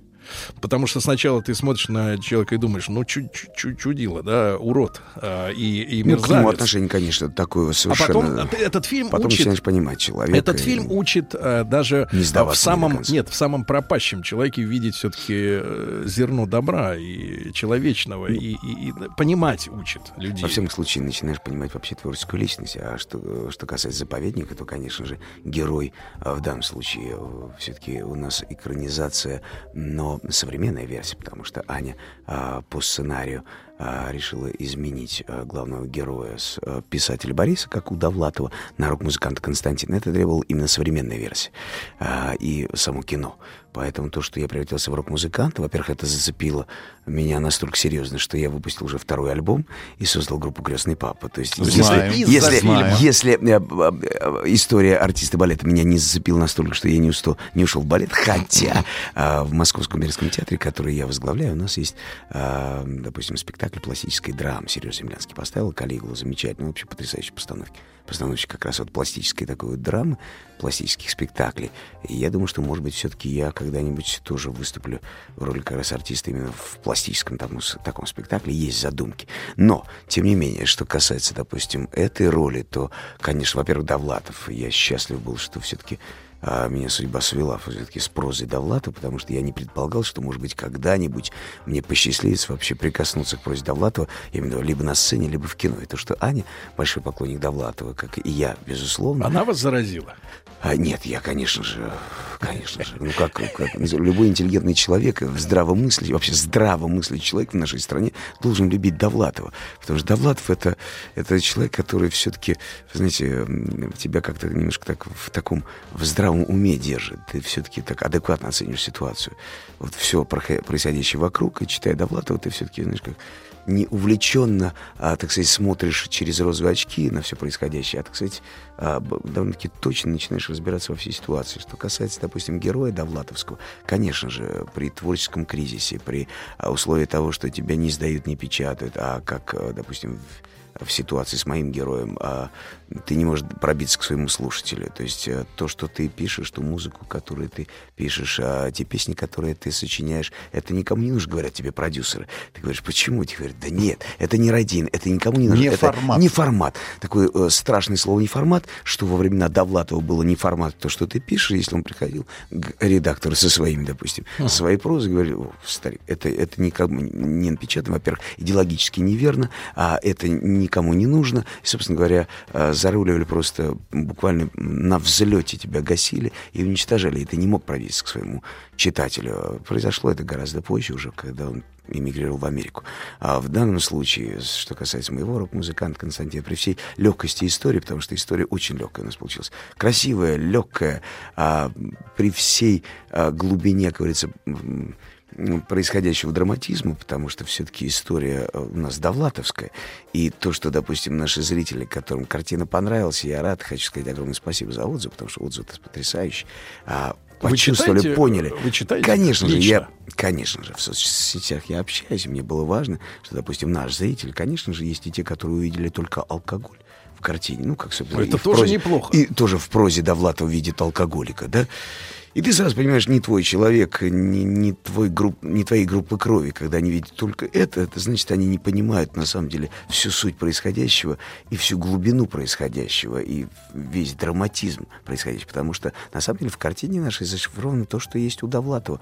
А при всем э, том самом потрясающем легком юморе, Потому что довлатовский юмор — это акварельный юмор, это потрясающий юмор, который, э, ну, я не знаю, это сплошное удовольствие, когда а, это, называется, астрономия высокого полета, когда ты не пошло, когда ты очень точно шутишь. Это действительно дико смешно. Но за всей этой легкостью, а, потрясающего остроумия скрывается, на самом деле, глубина переживаний, что испытывает главный герой. И эти переживания испытывает наш герой.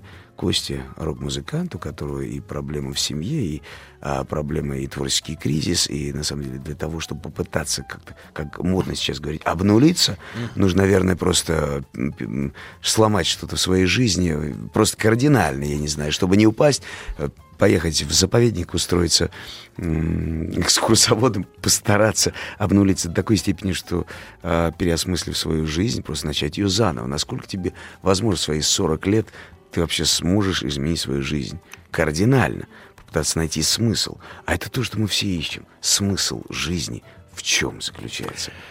Вот, вот я... То есть все то, что заложено у Довлатова, все есть в нашем фильме. И то, что э, зритель, действительно продвинутый зритель, а зритель на самом деле у нас продвинутый, и то, что отзывы, э, те, которые я получаю, они как раз об этом говорят, что за всей легкостью, Сергей, вы, говорит, вы так интересно э, позиционируете картину, что это легкий юмор, абсолютно легкий, действительно потрясающая э, операторская работа Сережи Трофимова. Это действительно заповедник потрясающий заповедник с красками, с этим потрясающим дыханием заповедника, тем не менее за всем этим присутствует драма человека, который, тем не менее, делает правильный выбор. В финале делает правильный выбор. И то, что мы даем надежду зрителю, то, что, кстати, есть у Довлатова, потому что у Довлатова в конце заповедника, его повести, там написано «Нью-Йорк, 83 год». Конечно же, мы, эм, безусловно, Нью-Йорк не показываем в нашей истории, поскольку это современная история заповедника, но хэппи-энд возможен. Самое главное — понять, что ты все-таки в этой жизни выбираешь главным и ради чего ты можешь измениться. Но то, что даже в повести такой вот такой душ, дощипательный при всем легком юморе повесть Сергея Довлатова «Заповедник», там стоит Нью-Йорк, 83 год. Ты понимаешь, что все сложится хорошо. Потому что повесть была закончена в 83 году, вышла Нью-Йорк. Сергей Витальевич. Вот да. таким вот потрясающим монологом, да. чтобы вы не успели да. меня прервать, Нет. глядя на эту потрясающую да. елочку. А, Сергей Господа, товарищи, ремарка. передо мной елочка. Да. Э, друзья, С наступающим Новым годом! Сергей Витальевич, маленькая ремарка. Мне иногда начинающие журналисты, те, кто на журфаке учатся, приходят э, практиканты или звонят люди, спрашивают, Сергей Валерьевич, вот, а как вот работать на радио, там, поделитесь какими-то секретами. А я включу в число своих секретов следующий пункт, э, что касается не, не непременного взимания интервью, так сказать, у э, гостя, я напишу следующим образом. Если к вам, как взять интервью у Сергея Витальевича Безрукова, э, включите микрофон. Все. Вы просто пригласите и включите микрофон. Мы постараемся пошутить с вами в это раннее утро. Кстати, с добрым утром, да. с наступающим Новым годом. Приготовились к съемке. Тихо. Держать свет. Держать свет. Тихо. Начали фильме снимались? В главных ролях. В главных ролях. Роли снимались. Главных ролях. В главных ролях. Главных ролях. В ролях. В ролях. В ролях. Друзья мои, с нами сегодня Сергей Витальевич Безруков. Э, и э, люди пишут... Скажу одну слово. Сергей Витальевич, вы знаете, что вообще да. мы с Сергеем ровесники? Да. 73-й год мы сейчас вот определили. Да. Что Сергей мы 73-й год. СВ, Сергей Валерьевич. Да. Понимаете как? СВ, да. 73-й год рулит. Да, да. 1973 майку сделать будет. Да, и вот пишут люди благодарные. Сергей Валерьевич, доброе утро. А что ты, ты понимаешь, дело в том, что три года назад где-то примерно начали называть по отчеству. Я сопротивлялся. Ну, меня стали называть, поскольку я художественный руководитель театра, поэтому а я понимаю, этого? что я... До этого все в порядке. Сергей. Но как только э, стал художественным руководителем, я понял, что это неизбежно, и с этим надо смириться. Да. Потому что вот. когда тебя худрук Сереж, Сереж, Сереж, Сергей Витальевич, безусловно, секретарь, все труппа. Да, да, пишут. Вот, э, доброе утро. Большое вам спасибо, что пригласили Сергея Безрукова. Это наш семейный любимый актер. Вот бывает семейный врач. Семейный доктор. Семейный водитель, да, и семейный актер. Вот, смотрим все фильмы с ним, ходим на спектакли, и вот рады за него. Год насыщенный, проекты в кино, новая рок-группа. Сынок родился, кстати, поздравляем. Да, спасибо Серёж. большое, спасибо. С наступающим Новым годом, вас всех поздравляем с уважением. Зуля и Миша, Москва. Это не единичное сообщение. Спасибо большое. Э, Сереж, а вот вопрос относительно Довлатова, да, ну, не будет, не будем, э, так сказать, э, скрывать, что вот в, в последние несколько лет это началось, наверное, с э, Говорухина, да, вот тема Довлатова, она стала приходить, да, вот в наше кино. Как ты думаешь, почему? Вот почему? Э, Было же время, когда, ну, никто не снимал про него ничего. Хотя были 90-е. И 2000-е тоже были. Все, все было, так сказать, достаточно относительно тихо, без громких, так сказать. Почему он стал востребованным? И актуальным. Ну, тут, э, как всегда говорят, для души, да, когда что-то есть для души, когда чего-то не хватает, э, такая, знаете, жажда или нехватка воздуха, когда, допустим, в загазованном, допустим, пространстве в Москве, ну, иногда такое бывает, конечно же, хочется глоток чистого свежего воздуха, особенно такого чистого свежего юмора, такого хорошего юмора. Ну и, конечно же, опять же, поговорить о человеке. Я думаю, что настало время, опять же, вернуться к человеку. И то, что, опять же, наша картина — это заход современного входа, современного, безусловно. И то, что, опять же, а, и Кате Довлатовой, и Лене Довлатовой, а, мы же обратились, чтобы нам разрешили современную версию. Да, нам разрешили, официально К разрешили. Да, наследники творчества Сергея Донатовича разрешили а, поменять героя на руку музыканта, то есть, на самом деле, именно с разрешения наследников творчества Довлатова. То есть, с современного входа зайти для того, чтобы молодежь, которая, кстати, действительно для себя открыли Довлатова. Вот смех смехом, а это не смешно, но тем не менее, получается так, что благодаря, опять же, нашему заповеднику, многие из тех, кто не читал Довлатова среди молодежи, а, с лета уже перечитали Довлатова, потому что я уже стал э, с лета буквально выкладывать, что вот выйдет заповедник, выйдет заповедник, выйдет заповедник, и люди уже стали э, чит- открывать для себя мир Довлатова, понимаете? То есть это еще такая просветительская функция для того, чтобы на самом деле ощутить вот этот довлатовское настроение, довлатовский юмор, э, то, что, может быть, жажда какая-то возникла. Сереж, а вот, э, вот обстановка в книгах Довлатова все-таки, да, это советское время а, с его ироничным отношением к тому, что происходило с, с натурными вот этими зарисовками, которые, ну, мы с тобой, как выяснили, да, как люди все-таки 73 73-го года, года. ну, Мы чуть-чуть, чуть-чуть мы Конечно, застали, мы как конечно. бы не успели пере- перенасытиться этим. В 80-м пошел в школу? Да, 80 Да, 80-й. Год Олимпиады. Да, да. можно. Но мы не успели этим перенасытиться, и у нас, у нашего поколения, Рустам Иванович на пару лет помладше, это видно по его седине, А, вот, он тоже, мы не успели как бы э, к этому начать испытывать изжогу, да, вот, э, что, наверное, есть у тех, кто встретил перестройку уже там Как ни странно, у 30-летними, нас есть 40-летними. ощущение ностальгии. Да, да, да, у нашего поколения это есть. И, а, а вот как ты думаешь, а, а молодежи, которые, вот ты говоришь, после, тем более после фильма, пойдут, почитают, и не только заповедника, и там чемоданы, и остальные все вещи прекрасные, а, они, э, они поймут, о чем он говорит вообще, ну вот имея в виду иллюстративно то время, потому что они же не жили в этом во всем. Сереж, понимаешь, ну, для этого, собственно говоря, и наш фильм «Заповедник», именно современная версия, для того, чтобы подчеркнуть, что Довлатов современен всегда. И даже перенеся, допустим, происходящее в «Заповеднике» в наше время, а, суть не меняется. Человек тот же, проблемы те же, и то, что, допустим, люди посмотрели, сказали, что, собственно говоря, ничего не изменилось. Несмотря, как говорится, на а, обстановку, заповедник тот же, а характер человеческий тот же, а творческая личность и все те самые, тот самый кризис, который испытывает творческая личность, и те самые запреты, и а, те самые законы, которые действуют и в наше время, да, система запретов, да, то же самое абсолютно. Поэтому лишний раз подчеркнуть, что Довлатов классик, я думаю, что перечитывая, я думаю, что молодежь, на самом деле, она же умная, замечательная молодежь. А, грех говорить о том, что молодежь у нас такая вот, знаете, то, что дали, то, что бросили, то и жует. Ни в коем случае, не оскорблять. Нет, я думаю, что они умеют читать между строк и открывать для себя мир Довлатова, они сумеют прочитать для себя, а уж тем более, открыть, открывая мир Довлатова, понять что-то и о нас самих а, в наше время.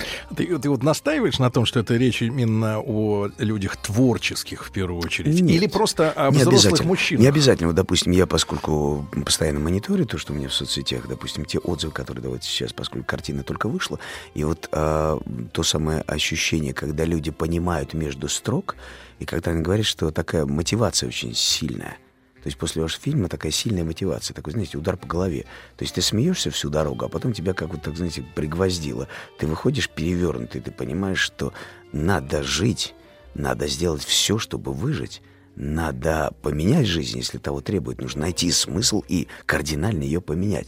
То есть такая серьезная, мощная мотивация. Да? Говорят, что, допустим, книга, кино, мотивация. Что нужно на самом нашей молодежи? То, чего им очень сильно не хватает. Сильнейшей мотивации. Зачем? Для чего? Просто воспитание такое родительское. Не делай это, делай вот это, и лучше подумай о том, что будет в будущем. А, товарищ родитель, дай мне мотивацию. Ради чего? Смысл. Дай мне этот самый смысл. И вот как раз этот смысл мы и даем. Мне нравится, что ты описываешь фильм как э, все-таки не растерявший э, довлатовский юмор, как иронию, да, как э, э ироничный взгляд на вещи. Потому что, да. не, опять же, опять же, говоря о том, что происходит в кинематографе, да, у нас люди делают вид, что, мол, вот, а, вот это есть, а больше ничего нет, и, а, люди-то видят, что нет, есть, есть, есть на самом деле есть альтернатива, потому что да. это кино действительно альтернатива тому, что у нас есть. Потому что у нас в кино есть все, блокбастеры. Конечно, ура, ура, да здравствует тема. Мы победили в войне, да, замечательно, прекрасно. Меня деды воевали, и я камень туда не брошу, наоборот. А я ошибаюсь, Все... кстати говоря, ты играл хоть раз офицера советского? А, ну, у меня был в июне 41-го, где я сыграл а, лейтенанта Бурова, а, Иван Буров а, на границе. Это единственный сериал, а, про Великую Отечественную. Я с удовольствием вспоминаю съемки в Беларуси, вообще потрясающие истории. Пограничники до сих пор помнят Сашу Белого, Ивана Бурова. Вот сейчас сыграл а, Ивана Старчака. По алфавиту Белый, Буров. Да, и, Иван Старчак а, это десантник, легендарная личность, это Ильинский рубеж. Ну и впереди у меня в следующем году будет два проекта Великой Отечественной войны, и еще, наверное, будет проект, так что наконец-то я сыграю в тему, которая мне близка, которую я люблю. И тем не менее у нас в кино, да, Великая Отечественная война, в которой мы выиграли, и каждый раз напоминаем в различных, да, ипостасях. Спорт и хоррор, допустим, там, я не знаю, фильмы катастрофы, да, то, на что человек любит смотреть, да, на то, как работают другие, на огонь, воду и обязательно какую-нибудь катастрофу. То есть у нас люди, если проезжают, вот по дороге ты едешь, э, какая-то страшная пробка, думаешь, почему, да, люди останавливаются посмотреть. Это не говорит о том, что люди хотят помочь, просто поглазеть. Одно дело, когда ты остановился, ты идешь на помощь. Да, всегда сто процентов, да, остановился, ты идешь на помощь. Нет, люди просто останавливаются, чтобы посмотреть. Так вот, это тот самый интерес зрительский, который, так сказать, в кино присутствует. Но, господа, есть альтернатива, есть заповедник. То есть то, что, допустим, для души, для мотивации, а когда мне говорят, что, вы знаете, вы в кино еще там много курите, я, поскольку играл рок-музыканта, я превратился в него. Кожная куртка, серебро, да, вот эти серебряные цаски. Человек-рокер со стажем. И когда мы решили убрать сигарету с режиссером, с моей женой, uh-huh. мы подумали, что мы каким-то образом, простите, а, прямо в эфире сказано, производим некую кастрацию. Очень человека, потому слово. что, честно говоря, а вот на самом деле, потому что образ, он настолько законченный, и когда рокеру убрать еще и сигарету, мы поняли, что это, ну, как у Высоцкого убрать сигарету, я не знаю. Сереж, а вот не могу не спросить. Я в жизни не курю, но мы решили все-таки такой, знаете, такой законченный образ, когда еще сигарету убрать, он еще не пьет, не курит, ну, то есть совсем не рокер. Не рокер. То есть совсем не рокер. Ну, есть у него изъян, безусловно. А, да, каюсь, но тем не менее, это опять же а, то, что нельзя было оторвать от образа, да, образ существует, но то, что люди, безусловно, между строк увидели эту самую мотивацию при легком довлатовском потрясающем юморе ту самую мотивацию подумать о душе, о человеке, вот что важно. И это та самая альтернатива. Помимо тех самых картин идут в нашем прокате, есть то, что для души, для мотивации. Поэтому спешите, пока в данном случае блокбастеры, которые наседают и готовы раздавить все о авторской мейнстриме, авторский мейнстрим и вообще то самое кино для души, для мотивации, спешите посмотреть на большом экране. Сергей, как удалось э, получить разрешение на съемку в Михайловском? Мы были с Сергеем? Ну, Зимой. Там, у меня... Такое ощущение, что это мавзолей. Ну, вот это получить разрешение на съемку в мавзолее. Не оскорбляйте, я знаю все-таки работников музея, и я действительно э, их бесконечно уважаю. Это люди, преданные Пушкину, и действительно преданные всей, э, вообще, всей этой теме пушкинской. И я сам, поскольку когда-то исполнил роль Александра Сергеевича и до сих пор играю в спектакле «Пушкин» в театре, для меня это имя такое же, как и для а, хранителей музея, безусловно. И, может быть, в этом смысле мы, так сказать, нашли такую общую тему, когда Но он мы живой близки. для тебя? э, он для меня абсолютно живой. Живой. И то, что, допустим, в спектакле я играю Пушкина, это абсолютно живой, искренний, любящий, страстный хулиган. А, У него были минусы вот в, в- в чертах я думаю, что характера? как и в любом гениальном человеке, минусов предостаточно. Другое дело, насколько вы, как поклонники, готовы этот минус исправить на плюс.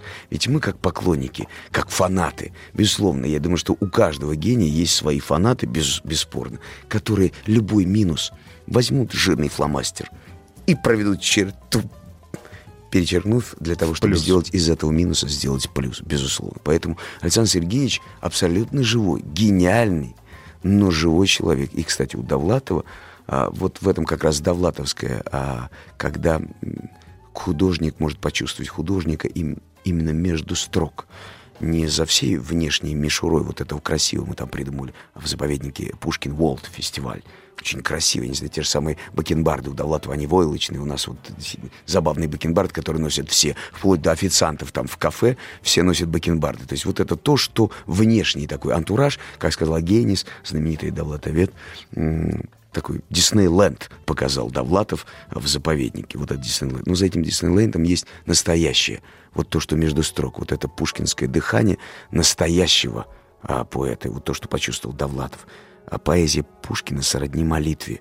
Это то, что не громко, это то, что не для всех, это то, что для себя, это где-то вот, вот, вот ты должен почувствовать вот здесь, в душе. Это не громко на показ, это в душе. Вот то, что почувствовал. И то, что на самом деле для меня Пушкин, это вот, знаете, для себя. Поэтому абсолютно живой, искренний. И когда ты приезжаешь в Михайловск, это именно это отмечаешь. Фантастическое Серёж, место, на самом деле. Один Потому вопрос. что нам разрешили. Но это уникальный случай. Один вопрос, Сереж. Мы действительно снимали там. Мы много, да, в эфире встречаемся и там с историками, и с э, литературоведами, и э, тема-то Но Пушкина. после, опять же, вышедшего Годунова, не могу сказать вперед и горе Годунова. Но не могу я эту фразу произнести, поскольку практически Про горе мне. Ни в коем случае. Вперед и счастье Годунову. А в следующем году второй сезон. Смотрите, не отрывайся. Серёж, Канал Россия. Сереж, один Видите, вопрос какой я такой на баба, 30 неприкрытую рекламу сейчас Серёжа, забабахал на маяке. На 20 секунд, на 20 секунд вопрос. А, мучился Пушкин-то с, с Наташей? Это вызывает у меня Наташей. давно... Так же, как он мучился с Татьяной. Я имею в виду э, персонаж из Онегина, да? Он со всеми мучился. Ну, тут чё там, он, чирикай он, хочешь. чирикал, что значит? Чирикал, Ну, чирикал. это- Да чирикался, можно так сказать, господа. Ну, э, мучила мучение, мучение. Знаете, Мучила она его. любовь и страсть. Я считаю, что она не виновата, если говорить о Наталье Николаевне Гончаровой. То есть мы имели в виду, дорогие слушатели, не Наташу, а, не, А не Тусю, да. не Таточку, а все-таки Наталью Николаевну Гончарову. Вот, поэтому, э, господа, не то, что мучился, он был страшный. Приготовились к съемке. Тихо. Держать свет. Держать свет. Тихо. Начали. В фильме снимались. В главных ролях. В главных ролях. Главные роли снимались. В главных ролях. В главных ролях. В главных ролях. В ролях. В ролях. В ролях. Друзья мои, э, Сергей Витальевич Безруков у нас сегодня в студии, и вы знаете, что в кинотеатрах э, на лучших экранах э, страны картина «Заповедник». Но не во всех это еще надо найти. Ну, я поскольку- говорю, на лучших. Да, да, на лучших, На на лучших, лучших, и не во всех. Вы знаете, меня вот в соцсетях спрашивают, «С- Сергей Витальевич, мы готовы пойти, в нашем городе нет. А Мы готовы пойти, в нашем городе всего один кинотеатр. Мы готовы пойти, у нас в нашем городе один кинотеатр неудобный сеанс. Я говорю, идите. Да. Покупайте билет на самолет, а, я- На в поезд. поезд садитесь и поезжайте в градомиллионники, там обязательно найдете. Но для души, для мотивации, это, конечно же, стоит посмотреть. Более того, все-таки это, извините, это Довлатов, ну и Сергей Витальевич, конечно же, Сергей и потом рок-музыкант.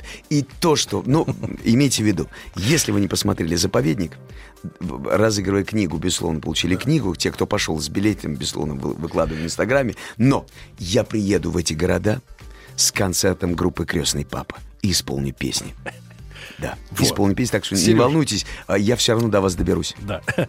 Встаньте и идите, пишут люди. Встаньте да. и идите, Да, да, а да. я к вам. Да, да. А вы Главное, не разминуться по дороге, а то, знаете, они пришли, а я к ним. Да, Сергей Витальевич, поскольку вы, э, я понимаю по вашей вот э, энергичности, да, потому как глаз горит, э, говорить о тех людях, э, которых вам, о тех героях, которых, конечно, вам Хотя довелось слушатели сыграть. не верят, что Минуточку. Сергей Витальевич в примом эфире. Это не он. И что у него глаз горит. Это не он. А как я могу доказать, что у меня Глаз, глаз горит. горит. Глаз горит. Глаз горит. Правый горит, да. Сейчас посмотрим левый. Левый мигает уже, правый горит. Вопрос. э, э, Вопрос. Э, Про Пушкина я уловил на тему, как ему богу, с Натальей, так сказать, Все жилось. с Наташей, да. Все, Да, все хорошо. Так же, как и Но- ей с Сашей. Все было не так все просто, но это было счастье. Вопрос, вопрос. А, ты уже сказал сегодня, что будет продолжение Годунова, да? Вторая Будет, часть. и это, знаете, не за горами, за, за долами. Знаете, Да. за горами, за долами, за синими морями, когда говорят, вы знаете, в Кстати, следующем за году, реальную значит, через сказку- год за ждать реальную сказку отдельное спасибо. Спасибо большое, спасибо. Потому что Мы у нас, сказки, у нас сказки не снимают, ну, массово. Ну, сейчас Всё же последний смотрим. богатырь вышел. Да. Последний богатырь. Сейчас следующий бога- богатырь еще Минуточку, на, на минуточку, подходе. Серёж, вопрос. Богатырь А, следующий. В нашем, в нашем эфире, а, в нашем эфире очень много посвящается времени истории, потому что наши слушатели все-таки люди э, или взрослые, или зрелые, или те, которым, по крайней мере, интересно, что происходит в мире и происходило. Потому что э, если не знать, что происходило, как можно разбираться в сегодняшнем дне?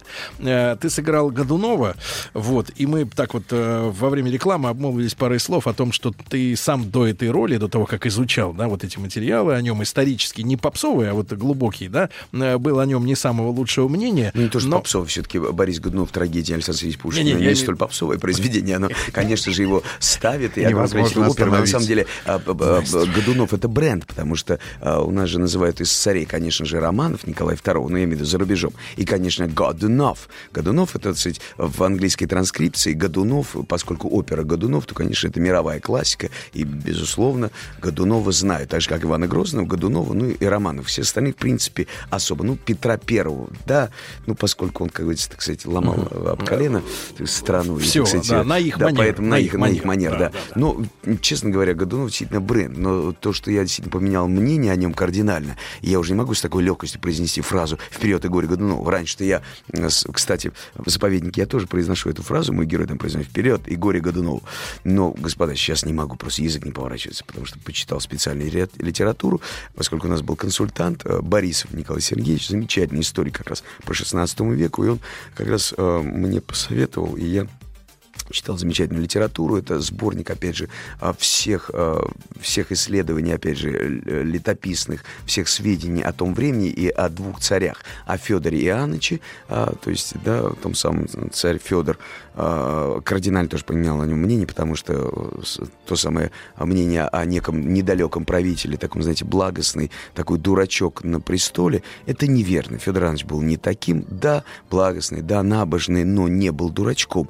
Отнюдь. Это тоже такое мнение, которое повелось, да, ну, опять же, благодаря историкам, которые и то же самое Карамзин и так далее. То есть то есть, утвердили некое мнение о нем. Так же, как и о Годунове, такой царедворец, а, а у Пушкина он, да, взять палача и сам в душе палач. Вот, хотел спросить-то Вот про крылья- малюту-то. Малюта-то стоящий был. Малюта, малюта черт. А, Ну, как сказать, так же, как и к Ивану Грозному, в основном это западные свидетельства. Все то, что мы знаем о России, о э, Рюриковиче и Борисе Годунове в том времени, это все западные свидетельства. Равно как убийство Иоанна и его собственного сына, это все из западных Ну и нынешний источников. термин «большой террор» тоже придумали не у нас. За- западные, западные источники, к великому сожалению, э, э, к России относились тогда так же, как, собственно говоря, и сейчас, поэтому удивляться нечему.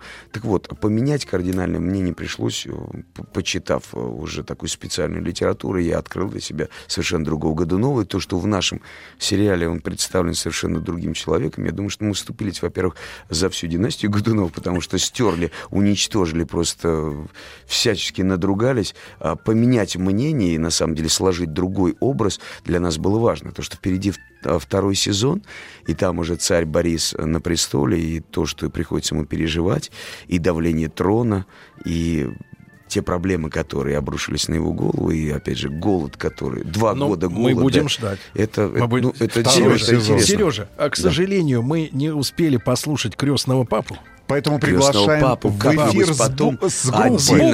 С группой, с группой. С группой? С С на группой живой концерт. На живой концерт? Конечно. Пятницу. Да не вопрос. Как-нибудь. Как-нибудь в Как-нибудь. пятницу, но уже после Нового Да, года, а сейчас друзья наступающим. э, да, да, дру- Друзья мои, книга «Заповедник» Сергея Довлатова будет у нас разыгрываться в эфире. Ну Фильм и в кинотеатрах. «Заповедник» в кинотеатрах. Сергей Витальевич, спасибо. Спасибо большое.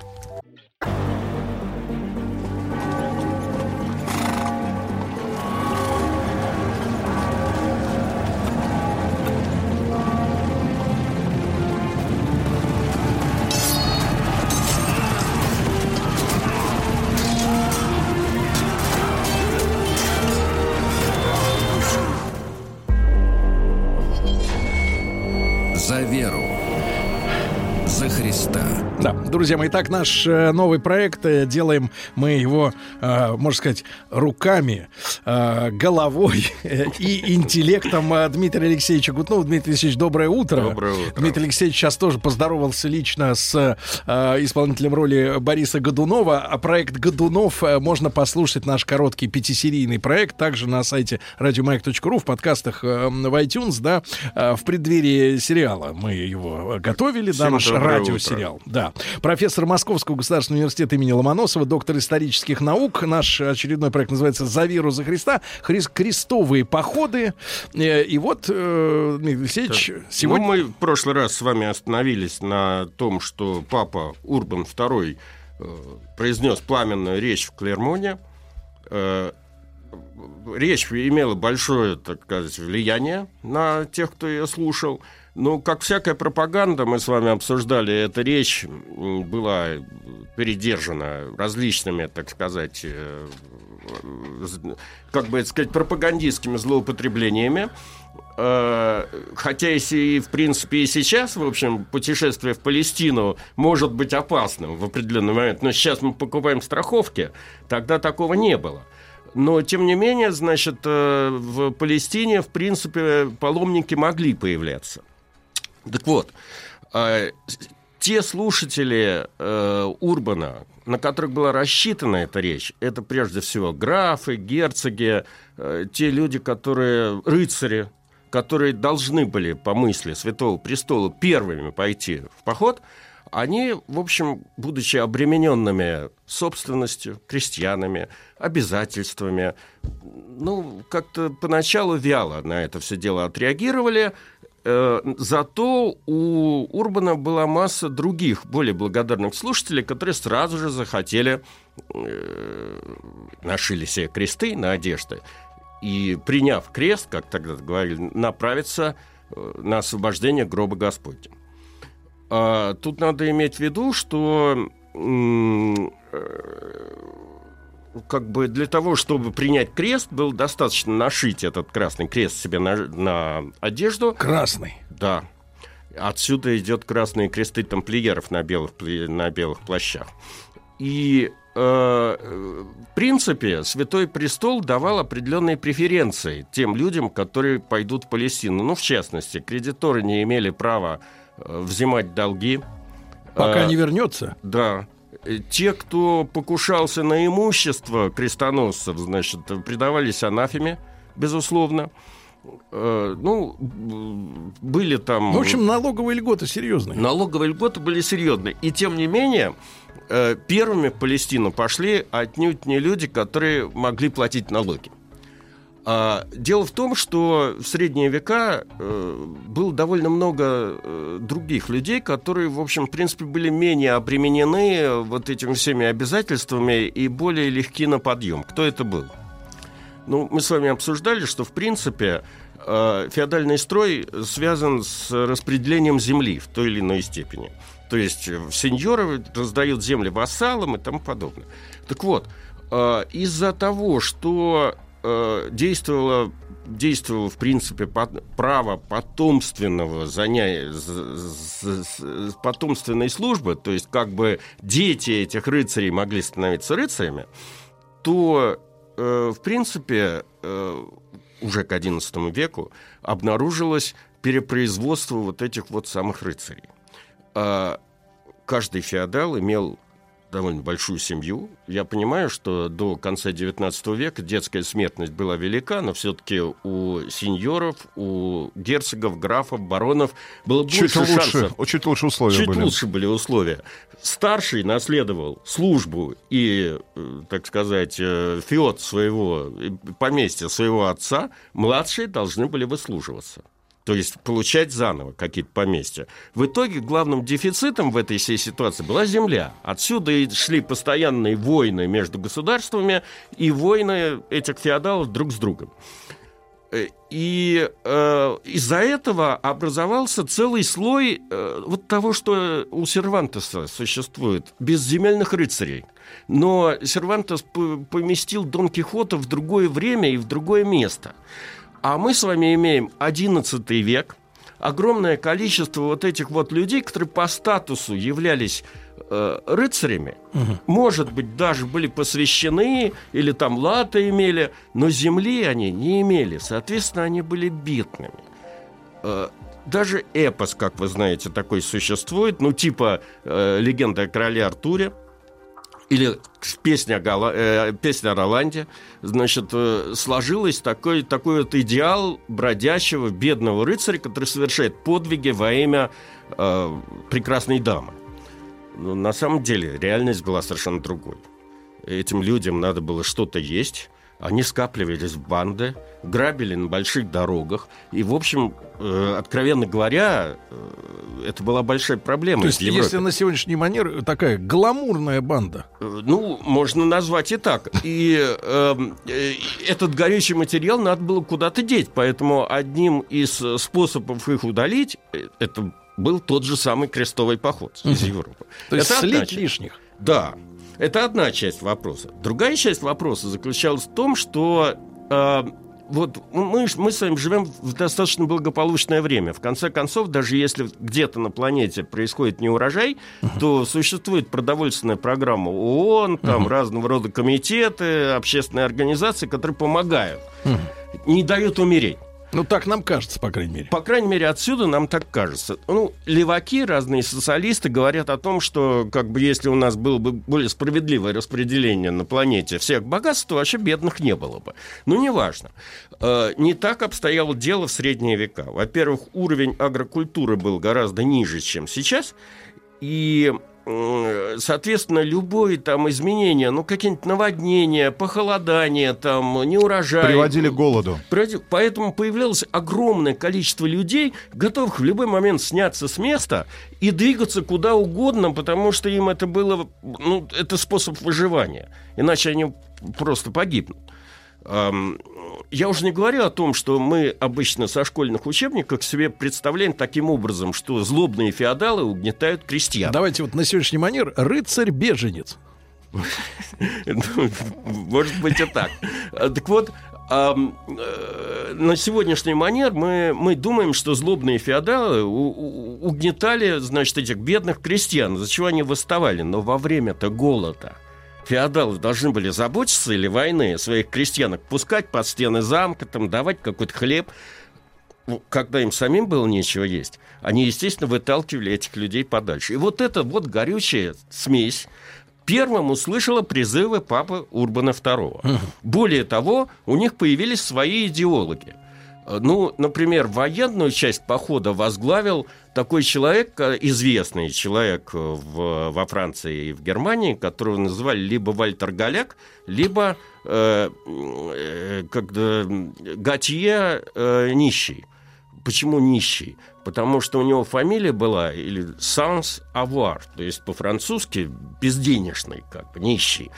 Некоторые историки утверждают, что это место такое есть, действительно, Блуа, там, Сан-Савуар, но вполне возможно, что это просто деклассированный как бы рыцарь. А идеологическую часть похода возглавил другой подвижник, гораздо более опасный. Э, И это Пьер или Петр Амьенский, человек очень почитаемый в городе Амьен во Франции. Он побывал в святых землях, в Иерусалиме, убедился в ужасном положении христиан в святых землях, по- побеседовал с местным патриархом Симоном, добился аудиенции, вернулся в Европу, добился аудиенции у Папы Римского, Папа Римский его выслушал и э, дал ему, э, ну, разрешил его, благословил на проповедь. И вот этот самый Пьер пошел по всей Европе, начиная с северо-немецких земель и кончая французскими землями, прошел там много земель и стал поднимать людей. И он поднял две или три армии. И все эти люди, перед тем, как эти все гранды, герцоги и графы раскачивались, все эти люди снялись с места, и начиная с Рейнских областей, с Кёльна, с э, э, Любека, значит, двинулись в Палестину э, двумя армиями. Причем, э, как всегда это бывает, ну, там никакой организации не было. Это отдельный вопрос. Представьте себе такое разно, разношерстное воинство, даже рыцарское. Это, его надо организовать и направить в нужном направлении. Теперь представьте себе, что это полчище, можно сказать, двигается по Саранчи. Рейну, по э, Дунаю, э, значит, грабит все на своем пути, ворует. Это сколько их было? Я не говорю про еврейские погромы. Просто они там как бы уничтожили это, евреев в Кёльне, в Магдебурге, черт что. Ну, в абсолютных числах э, каких, Вы знаете, там, было, количестве там было можно- две армии. Одна армия, которую Пьер, этот э, Петр Пустынник, привел э, в, э, к стенам Константинополя, составляла что-то такое около 30 тысяч человек. И почему она поредела, интересно? Потому что, когда они шли через венгерские земли, их грабеж был такой, имел такие масштабы, что венгерский король совместно там, значит, с болгарами, с византийцами армию выставил, чтобы их остановить. В сражении у города Ниш они где-то четверть этой армии порубили, но остальные шли дальше. Как это? И, и дошли до Константинополя. К ним присоединилась вот эта вот армия Галика, которая, шла- которая шла из Германии.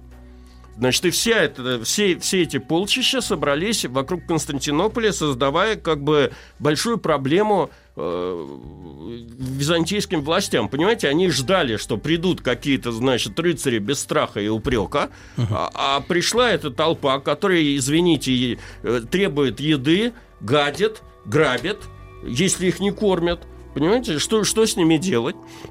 Потом они стали проникать в Константинополь, устраивать там какие-то грабежи, и в итоге, значит, Алексей Камнин, император, почел за благо, ну, если люди хотят воевать, пусть воюют. Значит, он просто их всех посадил на корабли и переправил через Босфор. И там они, значит, расположились большим лагерем в, в районе Цвинота. И э, их пыл был... Петр, э, этот самый пустынник, там присутствовал. Пыл этих людей был настолько велик, что э, они продолжили свое движение к Никее. По дороге взяли несколько городов с налету. Просто как бы. А мимо шли. Ну, Ну так, да. так, так много никогда не шло там. Вот. Значит, э, и... э, Такой правда- прообраз желтых жилетов такой Да, ощущение. Только да. белых. Да. И, Ну, э, когда серьезные турецкие, значит, как бы эти султаны, там какой-то э, этот эм, Арсалан был, э, э, значит, понял масштаб и кто это, что это за люди, он, конечно, разделался с ними в два счета. Э, Каким образом? Ну, э, те города, которые они взяли, он блокировал просто, отрезал от источников питья, и вскоре эти самые крестьяне сами сдались. И большая часть из них была перебита, э, какую-то часть, значит, э, оставили э, в качестве рабов наиболее молодых, как бы, людей. А затем он в район этого Цвинота направил своих каких-то лазутчиков, которые слух, значит, распустили о том, что рыцари идут на Никею. То есть пришло, пришло уже основное рыцарское войско, которое направляется к Никее. Эм, Лагерь снялся с места, направился к Никее, и по дороге э, им устроили засаду.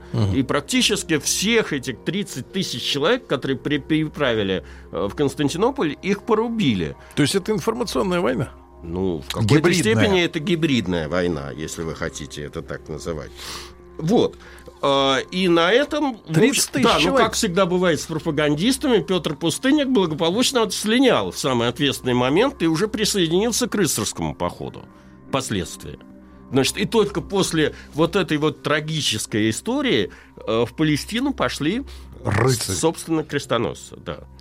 Тут тоже своя песня, потому что надо иметь в виду, что никакого централизованного такого порядка движения этих рыцарей не было.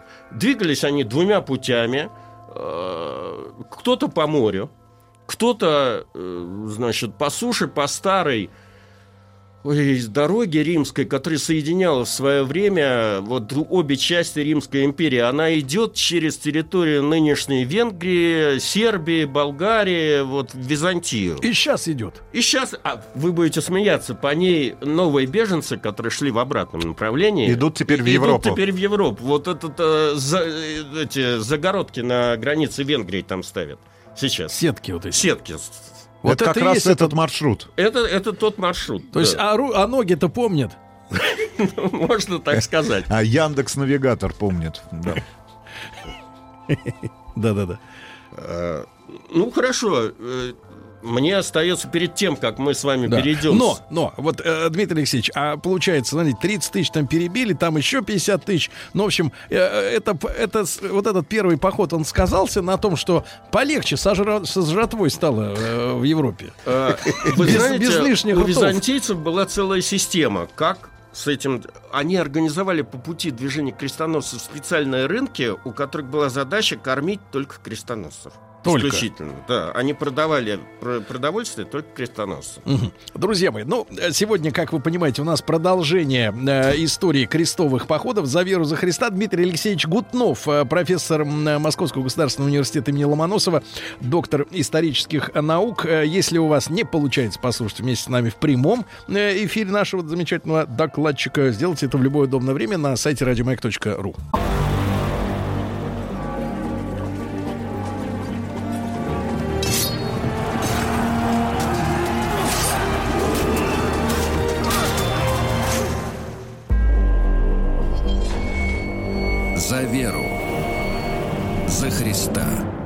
Итак, с Дмитрием Алексеевичем Гутновым, профессором МГУ и доктором исторических наук, мы продолжаем разговор о крестовых э, походах. И, наконец, когда армия э, Голопятчины была разбита, Да. вот, э, в дело... Появились под Константинополем, появились уже более серьезные люди, которые привели с собой э, более серьезные контингенты. Да. Я имею в виду, из различных частей Европы двигались э, к Константинополю. Братья Готрид, Готфрид, Исташ и Балдуин Бульонские. которые- Болдуин? Балдуин. Ага. Которые вели лотарингцев. Э, Раймонд Тулузский с папским легатом Адемаром Монтийонским, э, который был назначен ответственным от престола, от Святого престола за поход, вели э, жителей Прованса, рыцарей Прованса, э, а нормандцами, наиболее, я бы сказал, боеспособной частью крестоносцев, командовали Роберт Фланд- Фландрский, Роберт Нормандский и Гуга Вермандуа. Гуга. Гуга. О нем мы с вами поговорим особо, потому что он, можно сказать, наш родственник. Мгм. Это никто иной, как внук Ярослава Мудрого. О. Так что э, какой не есть, но он родня. А, Первый крестовый поход не имел единого командования. Феодалы, которые отправлялись в Святую Землю, были слишком горды и мало связаны друг с другом для того, чтобы кому-то подчиняться. Отсюда возникал вопрос субординации и вообще организации этого всего действа, который пытались решать с двух сторон. Э, С одной стороны, ну, для этих всех феодалов была понятна феодальная присяга, то есть вот этот вот амаш, то есть как бы сеньор, э, то есть вассал подчиняется сеньору. Но в данном случае все эти люди приехали в Святую Землю по просьбе византийского императора и как бы освобождать Палестину. И поэтому византийский император был заинтересован в том, чтобы э, они все ему действовали в его интересах, а не в своих собственных. А интересы у этих самых людей были совершенно различные. Среди них были подвижники, которые действительно шли освобождать Святую Землю. Но среди них были люди, которые ехали за землей, которые просто хотели завоевать себе территории. И там- переселиться? и переселиться, абсолютно верно.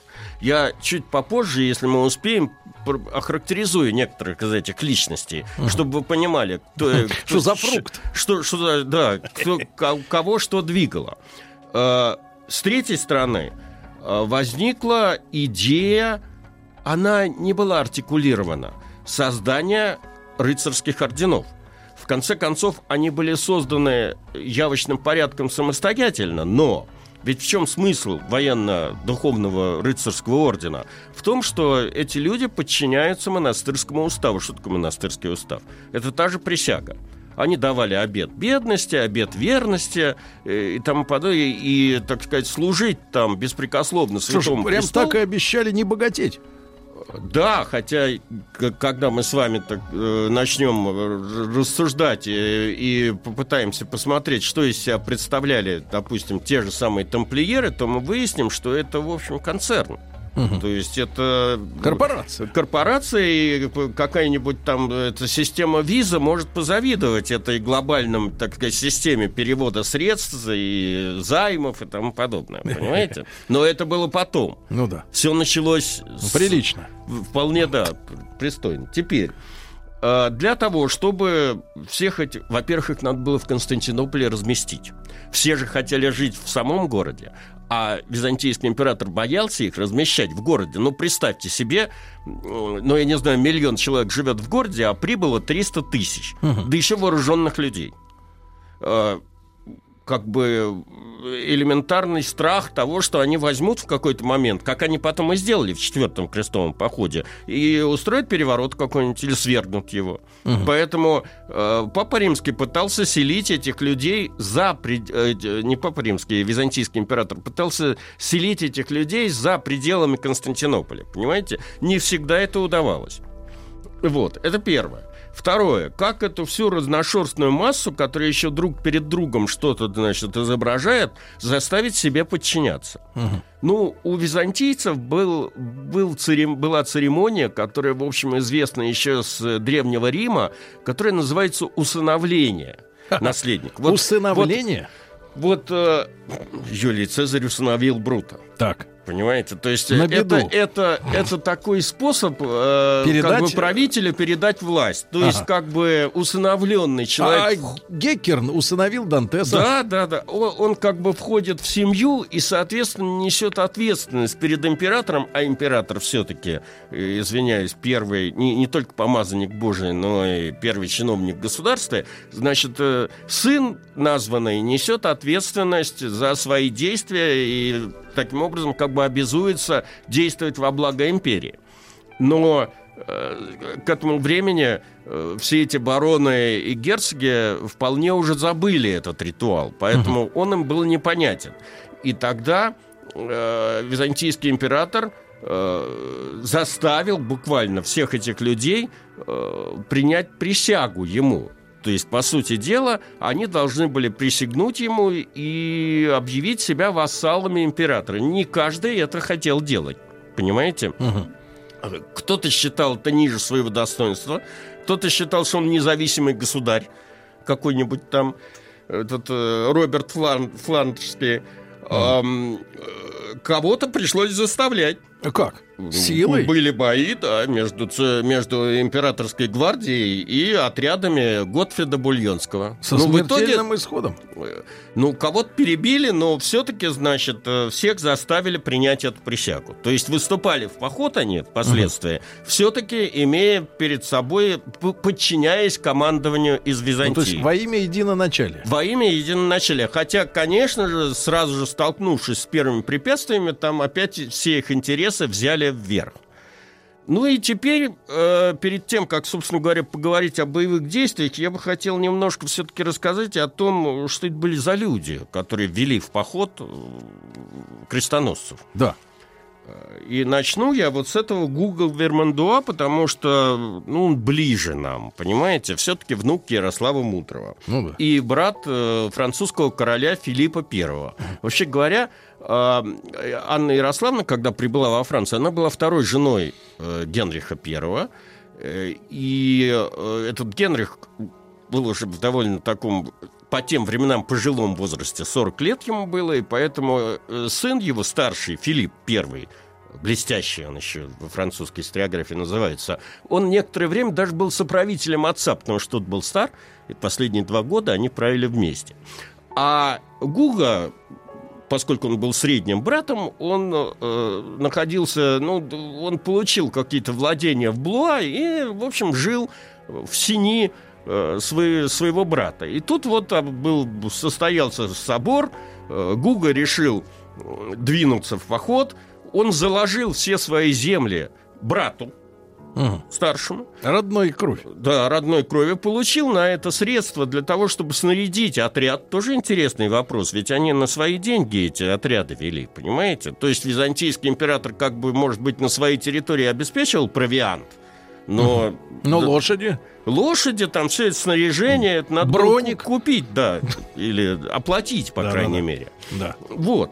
И э, через Италию Гуга стал двигаться по направлению к э, вот, Сапогу, городу Баре.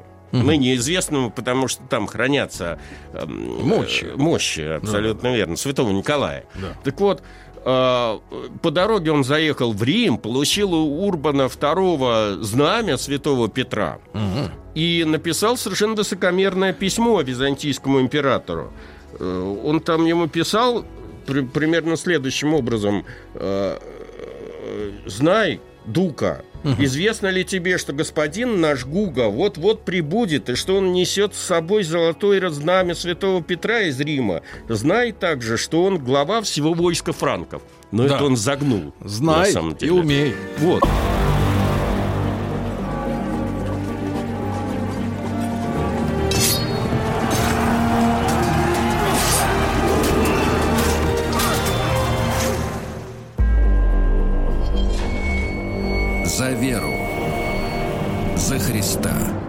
Друзья мои, так э, Дмитрий Алексеевич Гутнов, профессор МГУ имени Ломоносова, доктор исторических наук и письмо к Гуге. Не к Гоге, к э, императору. А, да, к императору. Мы оставили с вами Гуга или внука Ярослава Мудрого для простоты на берегу гор- э, города Баре, э, где он погрузился на корабли и двинулся со своим отрядом в сторону Греции. Правда, значит, начался шторм, корабли разметало, его еле-еле спасли, византийцы подбе- под- подобрали его в районе города Дирахи, правда, со знаменем все-таки. Э, И с под экскортом, значит, торжественным доставили в Константинополь, но, конечно, такого опломба уже у Гуга больше не было. Впоследствии он проявил себя довольно героически в э, Первом крестовом походе, сражался под Дорелей, а, но после этого, не, не дожидаясь окончания этого похода, а, видимо, по той причине, что у него просто контингентов не было, а нету солдат, зна- значения в этом всем походе. Поэтому он вынужден был уехать во Францию, между прочим, подвергся во Франции, так сказать, остракизму по, по причине того, что он типа сбежал с поля боя а, и дал обет вернуться обратно в Святую Землю. В итоге в 1101 году он принял участие э, во втором крестовом походе и э, погиб. По ранен, по сути Совсем дела. погиб? Да, ну, он был ранен и погиб. Ну, умер впоследствии. Ай-яй-яй. Вот судьба внука Ярослава Мудрого. Ну, э, другие персонажи... Ну, то есть как- он по-честному вернулся? да, как он, почему он дал обед, вернулся. по-честному вернулся. Приличный Абсолютно человек. верно. Хотя там было много таких персонажей и много смешных историй, э, поскольку уже пошли слухи о богатствах, которые эти рыцари получают в э, Палестине, о подвигах, и людей, которые возвращались до окончания первого крестового похода, в общем, им предъявлялись какие-то там требования вернуться обратно, жены грозились разво... грозили разводом и, и тому подобное. Ну вот с Гуга такая история. Наиболее как бы это сказать, авторитетным э, э, рыцарем и авторитетным вождем этого похода был, конечно, Готфрид Бульонский, Мгм. которого так называют не потому, что он любил бульон, а потому что он отстроил, по сути дела, замок э, э, все, это, это сейчас Бельгия, город Буайон. Значит, вот он там отстроил замок, стал графом Бульонским из-за этого. В поход он шел э, с двумя своими братьями, Балдуином и Сташем. Э, Происходил он из э, довольно богатой и влиятельной семьи соратника Вильгельма Завоевателя. Его отец, по сути дела, был э, соратником Вильгельма вот во время завоевания Англии. Значит, Готфрид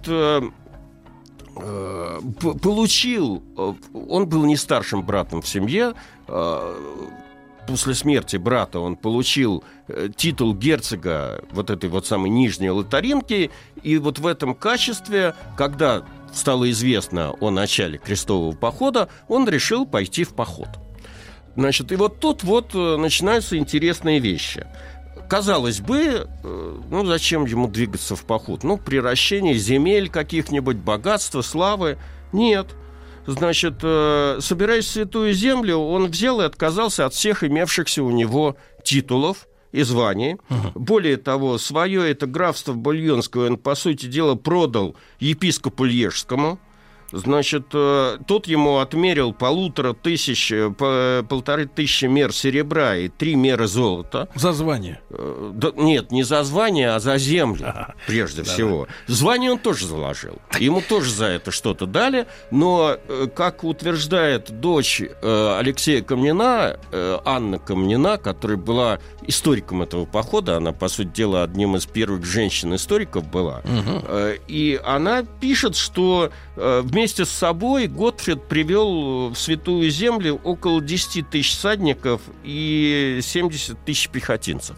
Но самое интересное было потом эм, в пользу того, что Готфрид действовал, в общем, как бы не из меркантильных соображений, а именно желая освободить гроб Господень, говорит тот факт, что э, в Святой Земле он не получил никаких э, привилегий, никакой, никакой земли. Более того, э, его, так сказать, участие в штурме Иерусалима не оспаривалось никем. И, в общем, после того, как крестоносцы взяли Иерусалим, именно он был первой кандидатурой, чтобы стать королем Иерусалимским. Uh-huh. Но он от этого всего звания отказался от, от титула, от земли, от и э, единственное, на что он согласился, на то, чтобы ему дали титул защитника гроба Господня. Ну, это почетно. Это почетно. А, значит, э, ну, э, типа носить золотого венца он совершенно не хотел, вернулся обратно и... И умер на пенсии. Умер, да, умер, можно сказать, на пенсии. Вот. Значит, э, были и другие лидеры этого похода, не менее экзотические, между прочим. Ну, например, какой-нибудь Роберт Нормандский, которого еще звали э, Роберт Курт Гесс, э, почему Курт Гесс по-французски короткие штанишки, старший сын Вильгельма Завоевателя. А почему штанишки? Он был маленьким. Угу. Рост у него был маленький, поэтому Бельгельм его не очень любил. Угу. Видимо, сейчас у нас начнутся новости, я не успею про него рассказать. Но мы тогда отложим этого товарища на следующую нашу встречу. Безусловно, правильно? да. Мы еще двух-трех э, да. руководителей Или... похода. Дмитрий вами... Алексеевич, а э, вот отправляясь из своих мест, из того же так Буайона, э, сколько они добирались-то времени до места? Вы знаете, э, начало похода было назначено на август 95 -го года. Соответственно, Соответственно, вся логистика была выстроена на то, что рыцари придут к, в Константинополь где-то весной 1000, ой, да, 1096 года. Так оно и случилось. Э, три месяца ушло на утрясание всех формальностей, и только осенью 1000 96 -го года э, первые крестоносцы переправились через... Э, ну, не, некуда спешить, правильно? Конечно. Вся, вся жизнь впереди. Да. А, Дмитрий Алексеевич, огромное спасибо. Дмитрий Алексеевич Гутнов, доктор исторических наук. Э, можете наш проект новый, который называется «За веру за Христа», посвященный крестовым походам, послушайте на сайте радиомаяк.ру, в подкастах, в iTunes, где угодно. Дмитрий Алексеевич, огромное спасибо. Товарищи, одевайтесь теплее. До завтра. До следующего раза. Еще больше подкастов на радиомаяк.ру